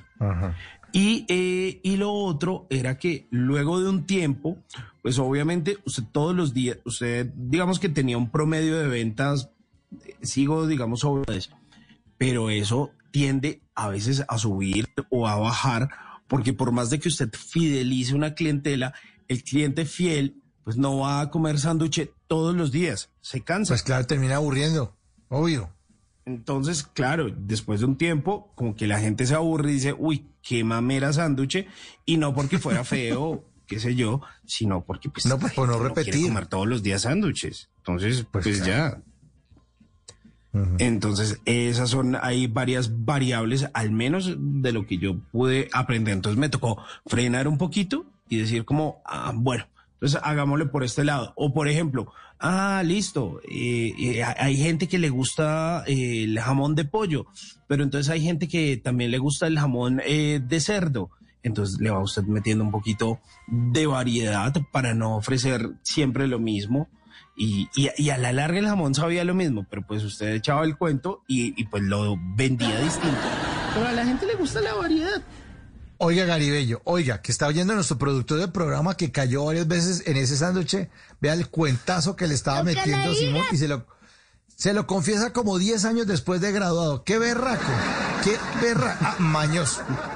Ese- salió ese mañoso. sándwich que usted pensó que era de cerdo, no, no, no, era de pollo. ¿verdad? Era, era de pollo. Y si lo le voy a dar en la cara marica. Oiga, tampoco, no, no, no, no vamos a dar en la jeta porque eso. Bueno, ¿qué otra recomendación, Ramiro, para, para este emprendimiento sanduchero en esta noche? Bueno, de pronto también lo que ustedes comentan allí está muy bien lo que están hablando de la variedad. Es siempre importante eso, cambiar, por ejemplo, a otro sabor, así sea de jamón, de luego de pollo, de cordero, siempre la variedad. Para el emprendimiento también del sándwich es importante también tener en cuenta eh, la, los valores. ¿Por qué le cuento esto? Porque muchas veces eh, es bueno también las promociones. Por ejemplo, pague uno, lleve dos, o mm, pague dos y el tercero mm, por la mitad. O sea, la variedad siempre también va a, traer a los clientes que van a estar muy motivados para que sigan siendo fieles clientes allí. También es importante eh, tener en cuenta, por ejemplo, hablando de lo de los sándwiches, es importante que cuando estén haciendo como el inventario, mirar muy bien también las fechas de vencimiento de cada producto. Ah, Te lo digo porque ha pasado mucho de que a veces la gente compra y vuelve sí. por montón, cree que lo va a vender todo. Y así sea que tenga una fecha de vencimiento corta o larga, hay que mirar que también todo esté muy bien, por ejemplo, refrigerado, para que cuando la persona haga los sándwiches eh, no vaya a perder el sabor, porque eso también hay que analizarlo muy bien. La persona va a poder tener en cuenta todo eso en el momento en que mire no solamente el producto, sino también, por ejemplo, fecha de vencimiento, la fecha, lo de la refrigeración, y todo eso aplica también para que cuando las personas estén también realizando la preparación, sepan saber qué, qué es lo que más se va a vencer, qué es lo que todavía se puede utilizar más cerca. ¿Por qué? Porque dicen, ah, no, aquí hay bastantes, pero si no vemos que hay unos que están más cerca de vencerse, pues eso va a ser una pérdida total. Eh, por ejemplo, otra cosa importante para los sándwiches también, haciéndolo de la parte de la parte financiera. Siempre hacer como un inventario al final del mes. Si lo pueden hacer mensualmente, lo ideal es mensualmente, porque así van a, vas a ver qué tanto tuvo en este mes. Por ejemplo, ya está acabando febrero, entonces, bueno, hacer una comparación y luego una recomendación importante en el trimestre, es decir, de enero a marzo fue tanto, luego de abril a junio fue tanto. Eso va a permitir a ver, decir, no, pues si enero a marzo tuvimos esto y de abril a junio tanto, pues miremos a ver qué podemos hacer, por ejemplo, luego de julio a septiembre. Hacer estas comparaciones de los trimestres va a ser muy importante para mirar si está realmente funcionando o si por el contrario toca hacer reajustes para mirar qué se debe mejorar. Ah, se oyó, ¿no, Simón? Imagínese, usted puede haber sido el, el, el sanguchero mayor si hubiera, para, si, hubiera, si se hubiera encontrado con personajes o se hubiera encontrado con Ramiro para que le hubiera dado buenos consejos. Sobre todo eso de la refrigeración y de las fechas de vencimiento súper claves porque usted en, con la comida llegue a intoxicar a alguien y verá que pierde ese cliente forever y además esa persona le va a contar a 40 personas que lo que usted vende es inmundo. Entonces, eh, eso puede pues ser la ruina, el fracaso total de, de un negocio por culpa de un descuido tonto de uno no miró la fecha de vencimiento de un jamón. Y, o la cadena de frío, como usted nos cuenta, Ramiro, las cosas que se tienen que refrigerar tienen que ir a la nevera. O sea, eso no puede dejar ahí mediodía. Ay, verdad que es que yo los sándwiches los tengo que preparar, ¿no? Y me imagino que le tocaba lidiar a usted con esa vaina, eh, Simón. ¿Y qué nos iba a contar, eh, Ramiro? Que lo otro también que le quería contar también, otra cosa que se pueden aportar también allí de lo que están hablando de la parte de cómo mejorar en la parte financiera, no es también no solamente mirando el producto, sino también ahorita mirando ya la infraestructura. ¿A qué me refiero? Por ejemplo, eh, depende del sector, por ejemplo, en donde lo tenga. Por ejemplo, si están en Bogotá, pues habrán lugares muy buenos. Por ejemplo, la Candelaria va a ser un lugar muy bueno. Obviamente el lugar influye mucho, pero también hay que ver también sí va a ser muy rentable pagar un arriendo donde de pronto puede ser muy bueno el local, pero si las personas apenas están empezando, no va a ser tampoco como la tremenda acogida. Eso, eso tiene que ser paso a paso. O sea, empezar por, por lugares que uno diga, listo, si vamos a meter en la Candelaria, pidemos a ver si podemos pagar el arriendo. ¿Por qué es importante eso? Porque el arriendo consume mucho consume mucho, no sé cuánto puede costar un alquiler, no sé, más de dos millones, tres millones, no sé. Pero si antes la persona va a vender muchos sándwiches o lo que sea, pero por ejemplo, si el arriendo se le va a ir en todo eso, pues allí va a quedar en, bancarrota porque también va a tener que pagarle los empleados. Entonces, siempre es mirar como dicen por allí, mirar, tener una mirada holística. La mirada holística le permite a la persona decir si es rentable, no es rentable, o por ahora hagamos solamente bajo pedidos, como mucha gente está haciendo ahorita por esta misma la pandemia, que pues bueno, obviamente ahí en Bogotá ya están reabriendo poco a poco cosas, pero cuando estaba esto, por ejemplo, de que por localidades, no, pues era difícil. Entonces, siempre mirar muy bien si por ahora se empieza haciendo eh, por pedidos, porque así es mejor y haciendo mucha propaganda. La propaganda puede hacer en las redes sociales, en Facebook, en Instagram, bueno, muchas cosas así. Oiga, chévere, chévere que usted le enseñe a la gente todo ese tipo de cosas para que las tengan presentes, porque hay cosas que de pronto para uno pueden parecer obvias, pero muchas que si a alguien a uno no le dice, pues uno no cae en cuenta y muchos más al momento de emprender que no es nada, nada fácil. Pero venga, Ramiro, y, y, su emprendimiento entonces de asesorar, de decirle a la gente cómo invertir, cómo hacer empresa, cómo lograr un mejor emprendimiento. ¿Cuándo nació? ¿Desde hace cuánto usted se dedica a eso?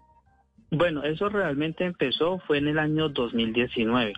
Eh, a ver, les cuento, porque es que yo trabajo desde el área de la salud, o sea, yo soy fisioterapeuta, pero a mí siempre me gusta es trabajar también en función en la parte financiera. Eso fue en el año 2019, cuando hice un curso eh, que se llama liderazgo extraordinario. Eso tiene que ver mucho con la parte de la inteligencia financiera y otras cuatro inteligencias más.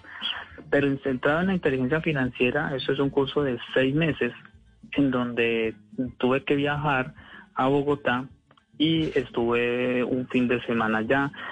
A la vez tenía que hacer durante todo el mes tuve que hacer muchos cursos que tenían que ver tareas, trabajos, donde le ponen a uno estudiar qué es lo que yo le decía ahorita, cómo el manejo del dinero, cómo trabajar también uno en la parte del ahorro, cómo por ejemplo ganar un millón de pesos al año, en fin, entonces y luego tuve que complementarlo acá en Cali y luego también en Medellín. pero un millón de pesos al año no, un millón de dólares de pronto. Mm, no, un millón de pesos al año. Bueno, el que quiera un millón de dólares, pues, uff, magnífico, me, me enseña la receta, le hago. Pero, un millón de pesos no es un salario mínimo? ¿No es el salario mínimo de un mes? Sí, claro, pero de hecho, por ejemplo, hay personas que pueden ahorrar ahorrar un millón de pesos al año. Ah, ahorrar. Ah, ok. Sí, de hecho, que ganar un millón de pesos al año. Pues, sí, sí. Y este man ya, este man no, no, ha hecho negocios y ya me está dando por la cabeza, dije. ya me está atacando. Oiga, y entonces, ¿qué? siga, siga, siga. Eh, que entonces eso eh, surgió fue a partir del año 2019 cuando cuando tomé la decisión. Y valió la pena haber viajado a esas tres ciudades, Bogotá, Medellín y Cali, porque realmente me ha servido mucho, primero porque me gusta esto, segundo porque también uno de mis emprendimientos es también tener más adelante mi propia empresa de fisioterapia con la parte financiera, lo que es la parte de los implementos, los balones, las bandas, todo eso. y, a la, y a la vez darme a conocer para que la gente, como hoy en día más que toda esa pandemia, ayudarle, aunque sea de mi granito de arena, lo que a mí me sirvió, podérselo impartir a muchas personas más. Y siempre lo hago porque yo soy de la idea de que pues si uno ayuda, a la gente le ayuda también a uno y más que nos estamos pasando dificultad. Entonces, todo esto surgió a partir, como les digo, de la parte de seguir buscando y porque en un futuro quiero crear empresa. Y quiero crear empresa es, como les digo, con mi parte de fisioterapia y todo lo que sea para el beneficio de la gente en, en el área de la salud, por ejemplo, lo que es de mi profesión. Qué bueno, hombre. ¿Ah? Muy bien, sí. Así es que se debe pensar esta vaina, hermano. Lo que uno aprende también tiene que dárselo a los demás. Eso sí, no hay nada que hacer. Está buenísimo, buenísima esa lección de, de, esta noche. Y tiene que seguir estudiando, Ramiro, porque usted, usted tiene madera para esta vaina. Eh, seguramente en ese camino se va a encontrar mucho libro, mucho texto, mucho que googlee cosas en, en, en, en ahí en, en internet, en PDF eh, hay muchas tesis, gente, libros también muy buenos que puede conseguir de manera gratuita que ah, para que se alimente y siga en este camino, hermano. Cuando sea millonario, se acuerda de nosotros. Lo que le diga, pégalo, pégalo, socio. Eso, pégalo, pégalo. No, sí, claro, y no, y muchas gracias también por las palabras, porque cada vez a mí me motiva mucho esto de, primero, de emprender, eh, más también de que hoy en día siempre es una necesidad pensando en un futuro y pensando también en que, por ejemplo, gracias a Dios uno tiene un empleo, pero así como uno hoy puede tener un empleo, el día de mañana nadie tiene algo seguro, entonces siempre la idea de emprender y ayudar a los demás siempre va a ser bienvenido. Y no y lo que sea para ayudar a las personas desde lo que uno desde lo que yo sé pues con mucho gusto. Y también lo que también como usted dice, lo de leer, por ejemplo, libros en PDF, seminarios, haciendo capacitaciones, todo lo que sea para uno emprender y sea de la parte financiera, eso es muy importante. Por ejemplo, yo leo también a veces libros, por ejemplo, de de ese de Robert Kiyosaki, Anthony Robbins, o sea, libros de algunos de ellos por ejemplo, padre rico, padre pobre, o sea, cómo le enseñan a uno el manejo del dinero y cómo saber uno trabajar mínimas cosas para ir empezando por allí, desde lo más pequeño a lo más grande. Buenísimo eso, Ramiro. Oiga, venga, pero ya que estaba hablando usted de, motivación, necesito que usted me motive a ahorrar. ¿Cómo hace uno para organizarse? O sea, ¿qué parte de los ingresos es la que uno debería ahorrar, qué parte debería uno invertir, porque listo, usted nos dijo, está esa meta de ahorrar un millón de pesos al año. Eh, pero de pronto pues obviamente uno también pues puede ahorrar un poquito más.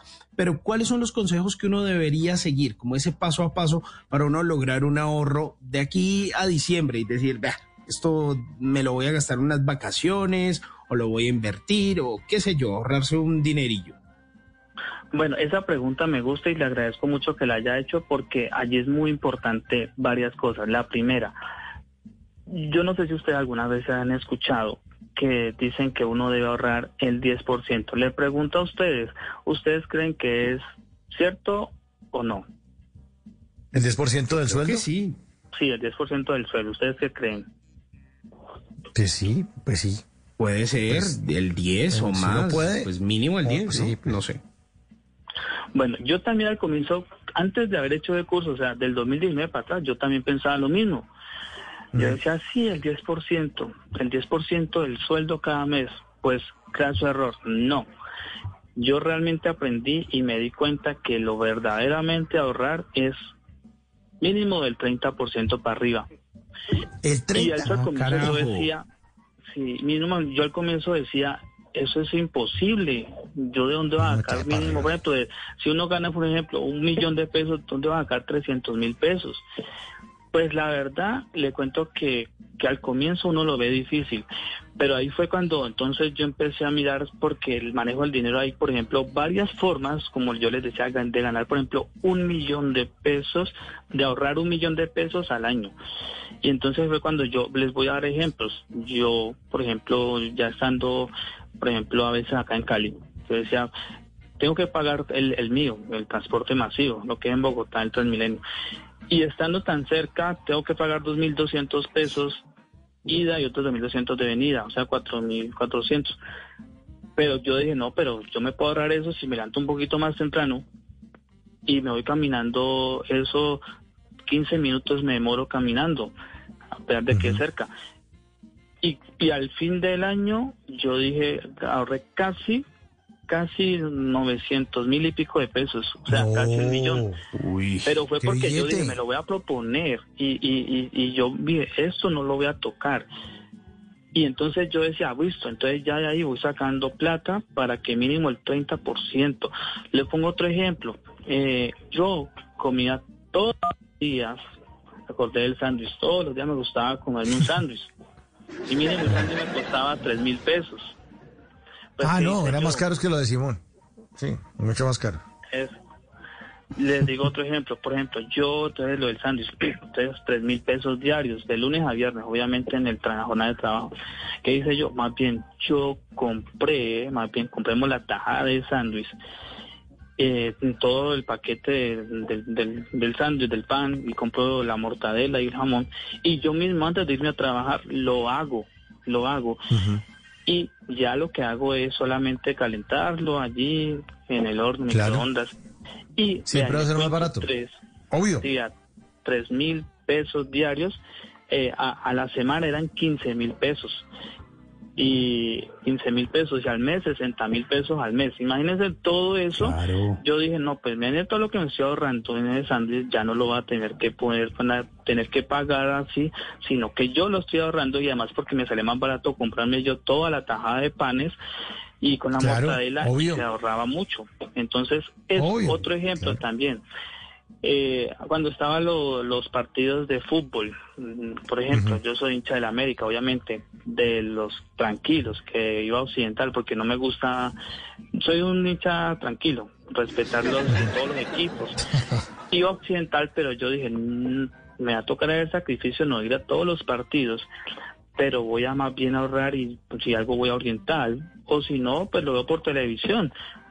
Y al Claro. cabo del mes eh, también ahorraba bastante en eso. Entonces, le- todos estos ejemplos sirven porque a veces la gente dice, no, pues es que yo quiero ahorrar, pero no puedo. Pero la clave es varias cosas. La disciplina, la disciplina del ahorro para uno buscar soluciones a diferentes cosas y buscar alternativas.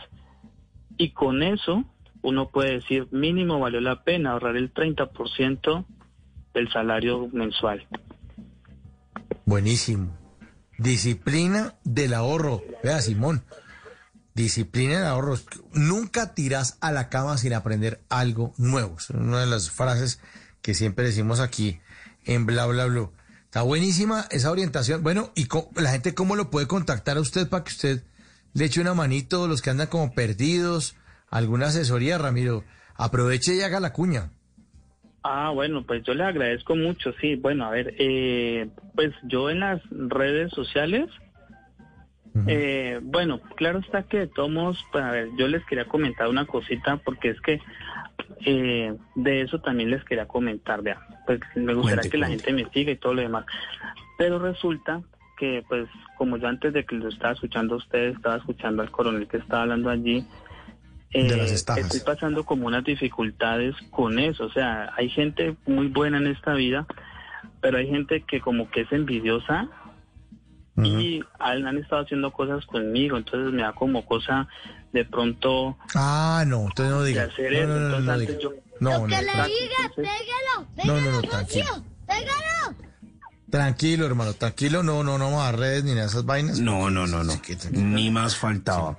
Oiga, Ramiro, pues agradeciéndole mucho por sus consejos, por esa sabiduría y esperamos ponerlos en práctica ojalá más adelante cuando volvamos a tener ese emprendimiento mucho más grande de sándwiches o bueno, nuestros oyentes con la idea que tengan por ahí eh, pendiente para aplicar y empezar a hacer billete, billete o por lo menos mucha, mucha plata como lo que hacía Diomedes Díaz o de la que hablaba Diomedes Díaz en esta canción.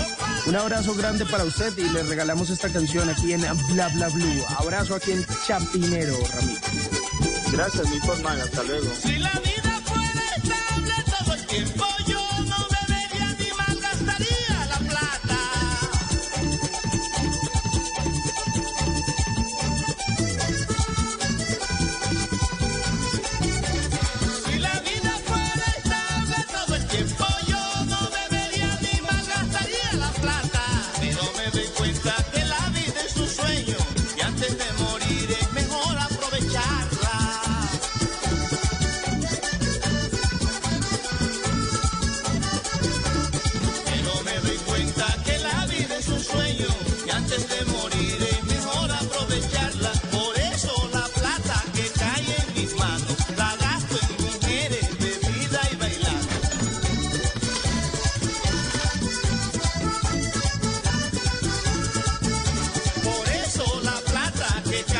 Oiga, Simón, usted me, me provocó esos sándwiches. Me dio una hambre ni la berraca, hermano.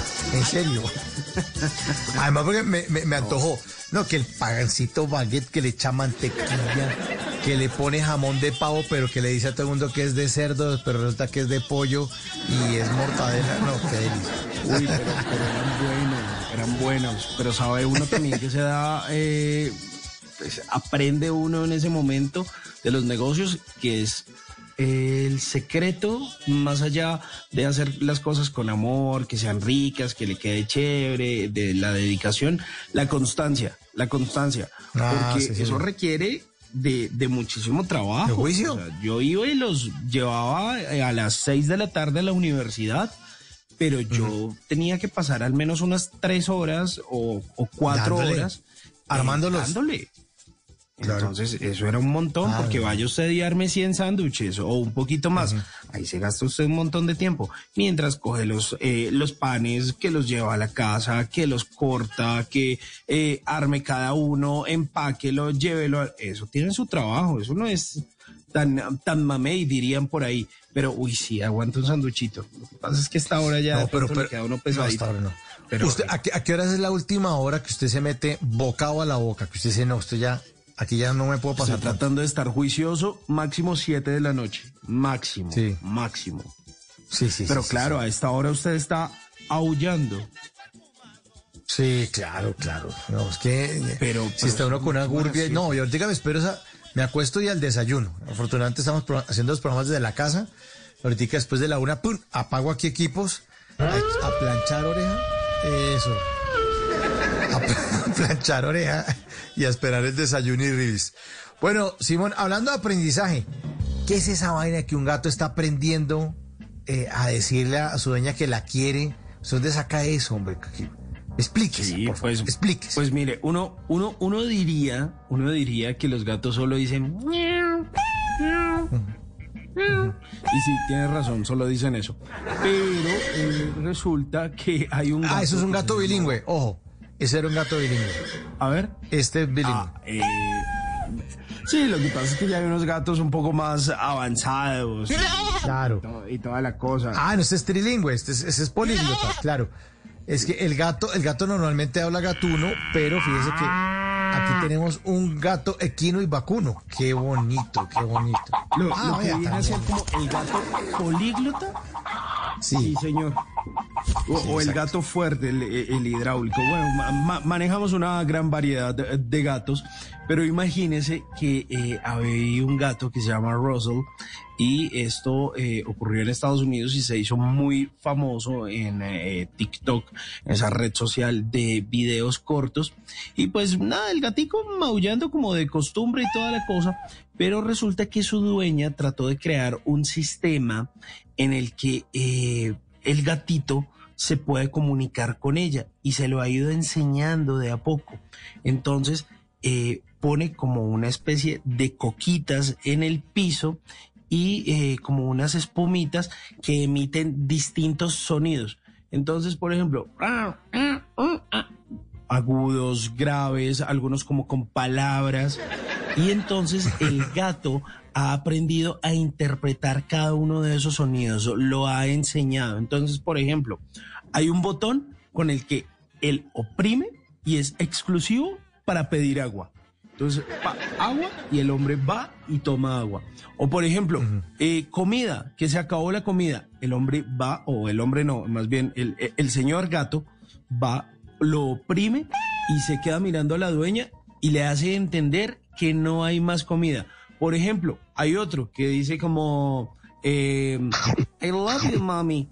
Y va, lo oprime con sus paticas y va a que lo consientan. Entonces con eso le hace entender a la gata que quiere que lo consientan o le manifiesta su cariño. Es gato reggaetonero. Porque le decía, ay mami. Ay, mami. Ay, mami. Pero, pero mire, el gato ha aprendido a interpretar cada uno de esos botones y claro, como el gato ya sabe pedir agua, como sabe pedir comida, como le sabe pedir cariño, pues eh, poco a poco le está poniendo como más botones para que él aprenda a interpretar eso y se pueda comunicar con su dueña, no solo con los maullidos naturales, sino que él ya sabe que oprimiendo cada uno de esos botones eh, le van a dar agua, le van a dar comida o le van a dar cariño. Muy Es una herramienta sorpresa que nos ayudará más tarde. Sí, a ese gato le está ayudando bastante esa herramienta sorpresa. ¿Les quieren ver el video? Se los voy a compartir ya mismo en mi cuenta de eh, Twitter, en arroba Hernández Simón, para que ustedes vean al gato políglota. Gato volador, más bien. 12.55. Y ese gato volador vamos pidiendo pista. Ya vamos llegando al final de Bla Bla Blue. Que tengo lluvia con nieve, Mon Rivera, un clasicazo, un clasicazo de la salsa.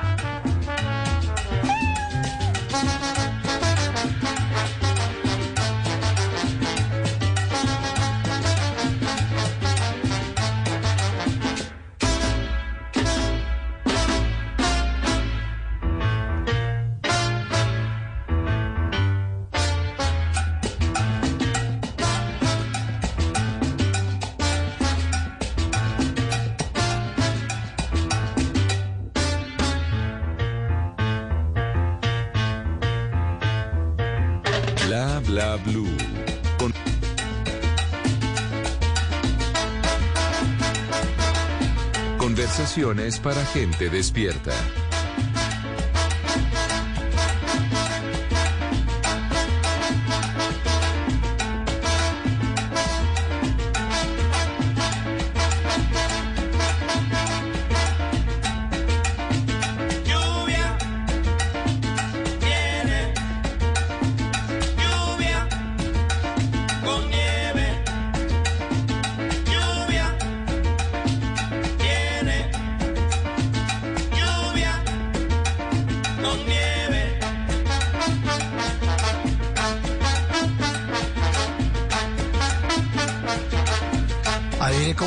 Cómo se llama la canción.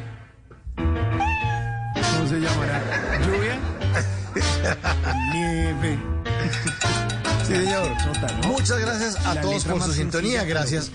Sí, buena, buena. Gracias a todos por su sintonía. Gracias a nuestro invitado de la primera hora, Beto Villa, que estuvo contándonos acerca de su lanzamiento, su buena música, su vida personal. Ahí está la canción, me dijiste que sí, Beto Villa, para que la escuchen y la disfruten. Gracias también eh, nuestro invitado, a nuestro invitado de la segunda hora, el teniente coronel Luis Fernando Atuesta Zárate, jefe del Centro Cibernético Policial de la Policía Nacional de Colombia, que nos estuvo hablando de las nuevas modalidades de robo. Y gracias a nuestros oyentes que nos mandan también eh, mensajes a través del 316-692-5274. El último, Simón, el de Pirnos. ¿Qué dicen ahí nuestros oyentes? Hágale. Sí, señor. Dicen, hey, madrugadas, bla, bla, blue, desde la sucursal del cielo, mi Cali, ¿ve? Siempre, siempre con conversaciones para gente despierta. Francisco Gómez García. Un saludo ahí para Pacho Gómez. Y un saludo para usted, señor. Gracias por la buena música, las buenas historias, los buenos sándwiches. Me dejó antojado. Mañana vas a desayunar sándwich. Me voy a acordar de usted. Un abrazo, Simón. Feliz resto de noche. Una- un abrazo gigante para usted, Mauricio, para nuestra amable y querida audiencia, para eh, Garibello, que qué pena que perdone eh, lo del sándwich en la universidad. y por supuesto, por supuesto, también para el pro. Sí, señor. Para el brother Ricardo Acevedo, que está ahí sentado en el Control Master. Se acaba de enterar, sí, que le estaban dando, metiendo gato por, por liebre. Y nuestro productor, Diego Garibello, que de ahora en adelante, usted, yo creo que con la cantidad de sándwiches que le compró, usted le está viendo por ahí por lo menos unos 400 mil pesos en jamón, porque está, le está dando por la cabeza. Pero bonita hora de enterarse. 12.59, llegamos al final de Bla Bla Blue. Muchísimas gracias a todos por su sintonía. Nos encontramos después de las 10 de la noche. Mi nombre es Mauricio Quintero. Ya viene Javier Segura con voces y sonidos. La actualización de las noticias más importantes de Colombia y el mundo. Para mí siempre será un placer, un honor y sobre todo una alegría estar frente en- eh, a este micrófono en este espacio de conversaciones para gente despierta. Bla Bla Blue. Un abrazo para todos. Chao.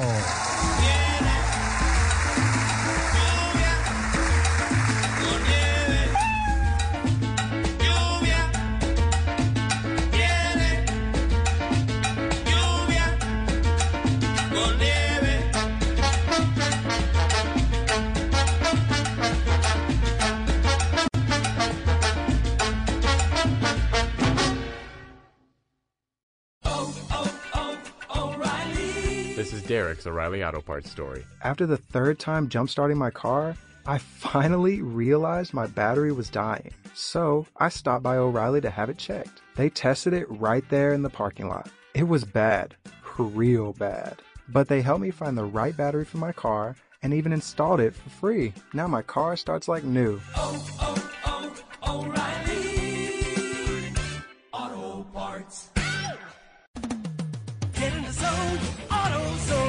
Bienvenido a AutoZone. Si bien el clima frío y tu batería te está dando problemas, pues viniste al lugar indicado. Podemos empezar con una prueba de batería gratis. Si necesitas una carga, te podemos ayudar y en forma gratuita. Y si es tiempo de una nueva, tenemos baterías para tu auto desde $79.99. Por todo esto, somos el destino número uno para baterías. Afirmación basada en datos del MPD Group 2019. We're always driving to dance lessons. So we signed up for Know Your Drive. We save money and get closer to her dancing dreams. The daring young man on the flying trapeze. Or maybe her singing dreams. Sign up for Know Your Drive and save up to 20%. American Family Insurance. Insure carefully, dream fearlessly. Products not available in every state. Discount terms apply. Visit amfam.com slash know your drive for details. American Family Mutual Insurance Company SI and its operating company 6000 American Parkway, Madison, Wisconsin. En medio del odio, descubrí que había dentro de mí un amor invencible.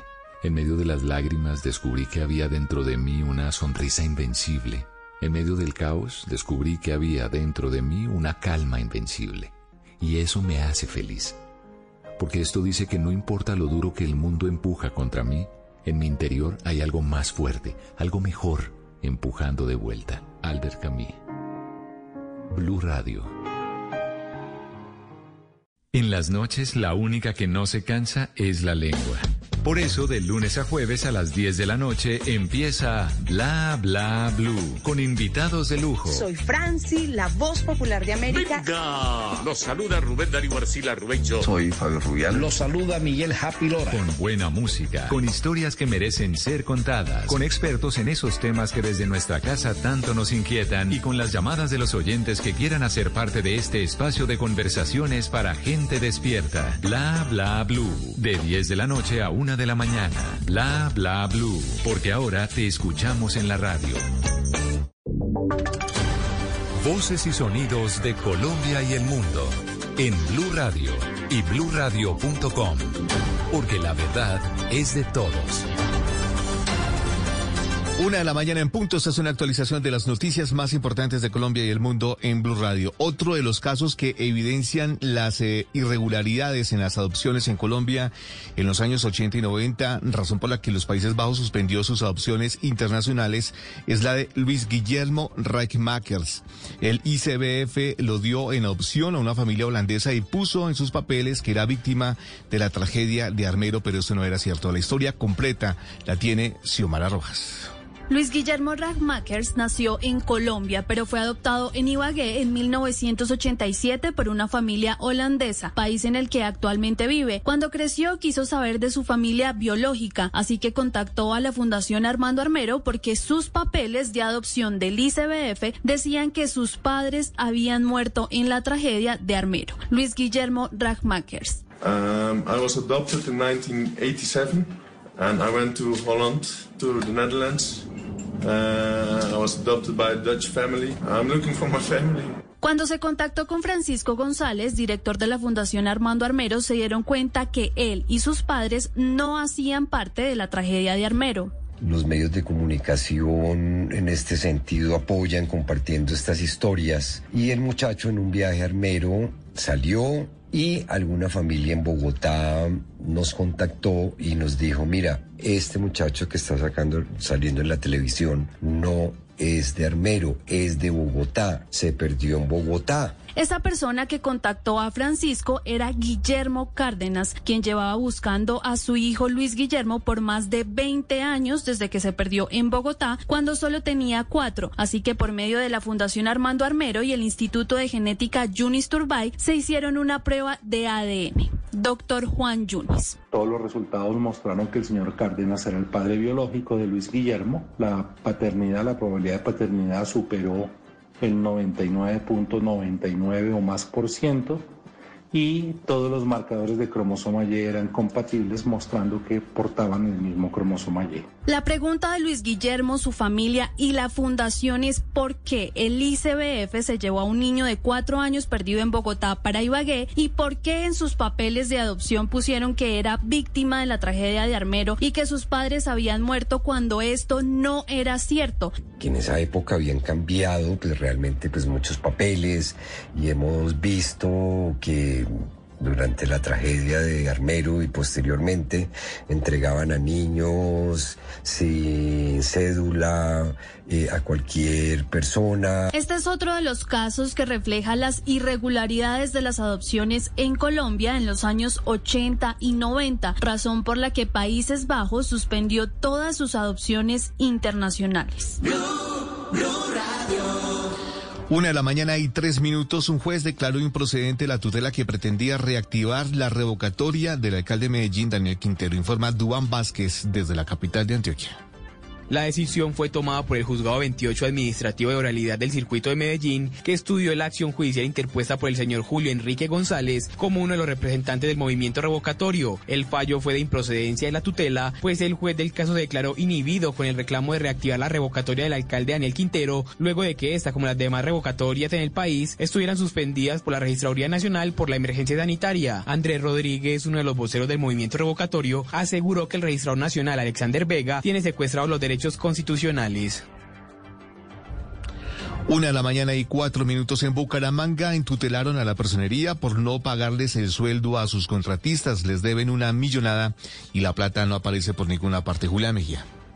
La Personería de Bucaramanga, entidad encargada de proteger esos derechos fundamentales de los ciudadanos, desde el año pasado no le ha pagado los sueldos a sus contratistas y conocimos la historia de Ana María Vargas, una de esas contratistas, abogada de profesión, quien está a punto de dar a luz y necesita que le paguen los 6 millones de pesos que le deben para solventar los gastos de nacimiento de su hijo. La abogada interpuso una tutela que falló a su favor y pese a la acción jurídica, nada que le pagan los dos meses de sueldo desde el año pasado. Yo ya tengo 38 semanas de embarazo y pues no puedo esperar más. Tengo que, ahorita se vienen muchos gastos y, de verdad tengo que, que tuve que acudir a, a, un juez de tutela para que ampararan mis derechos. En total, la personería le debe a sus contratistas cerca de 677 millones de pesos. La entidad ha dicho que están revisando qué pasó con la plata porque el nuevo personero se posesionó el primero de febrero y no hay cómo pagar el sueldo.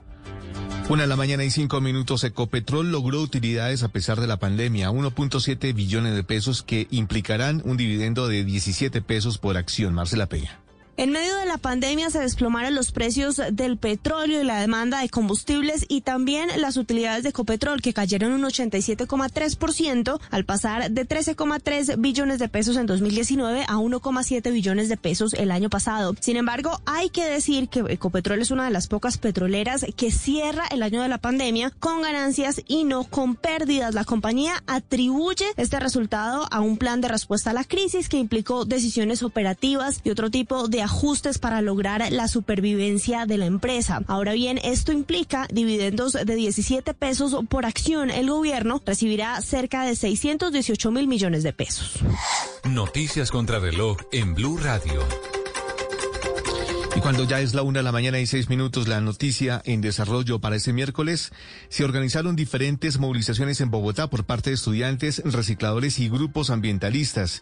Los sitios de encuentro son la Secretaría de Ambiente de Bogotá, la Universidad Pedagógica y la Carrera 18 con calle 84. Y aunque el llamado de quienes convocan las manifestaciones es a que éstas sean pacíficas, la Dirección de Investigación Criminal e Interpol alertó que algunas de esas protestas pueden ser violentas. La cifra que es noticia entre enero y febrero, los contagios diarios por COVID-19 disminuyeron un 45.7% alrededor del mundo. Y seguimos atentos porque hoy miércoles arribará un segundo lote de 50.310 nuevas dosis de la vacuna contra el COVID-19 de la farmacéutica Pfizer. en el lote llegará a las 5 y 20 de la mañana en un avión operado por DHL al Aeropuerto Internacional El Dorado en Bogotá. El desarrollo de estas y otras noticias en blurradio.com y en Twitter en arroba blurradioco. Sigan en sintonía con Blue Música. Esta es Blue Radio. En Bogotá, 89.9 FM. En Medellín, 97.9 FM.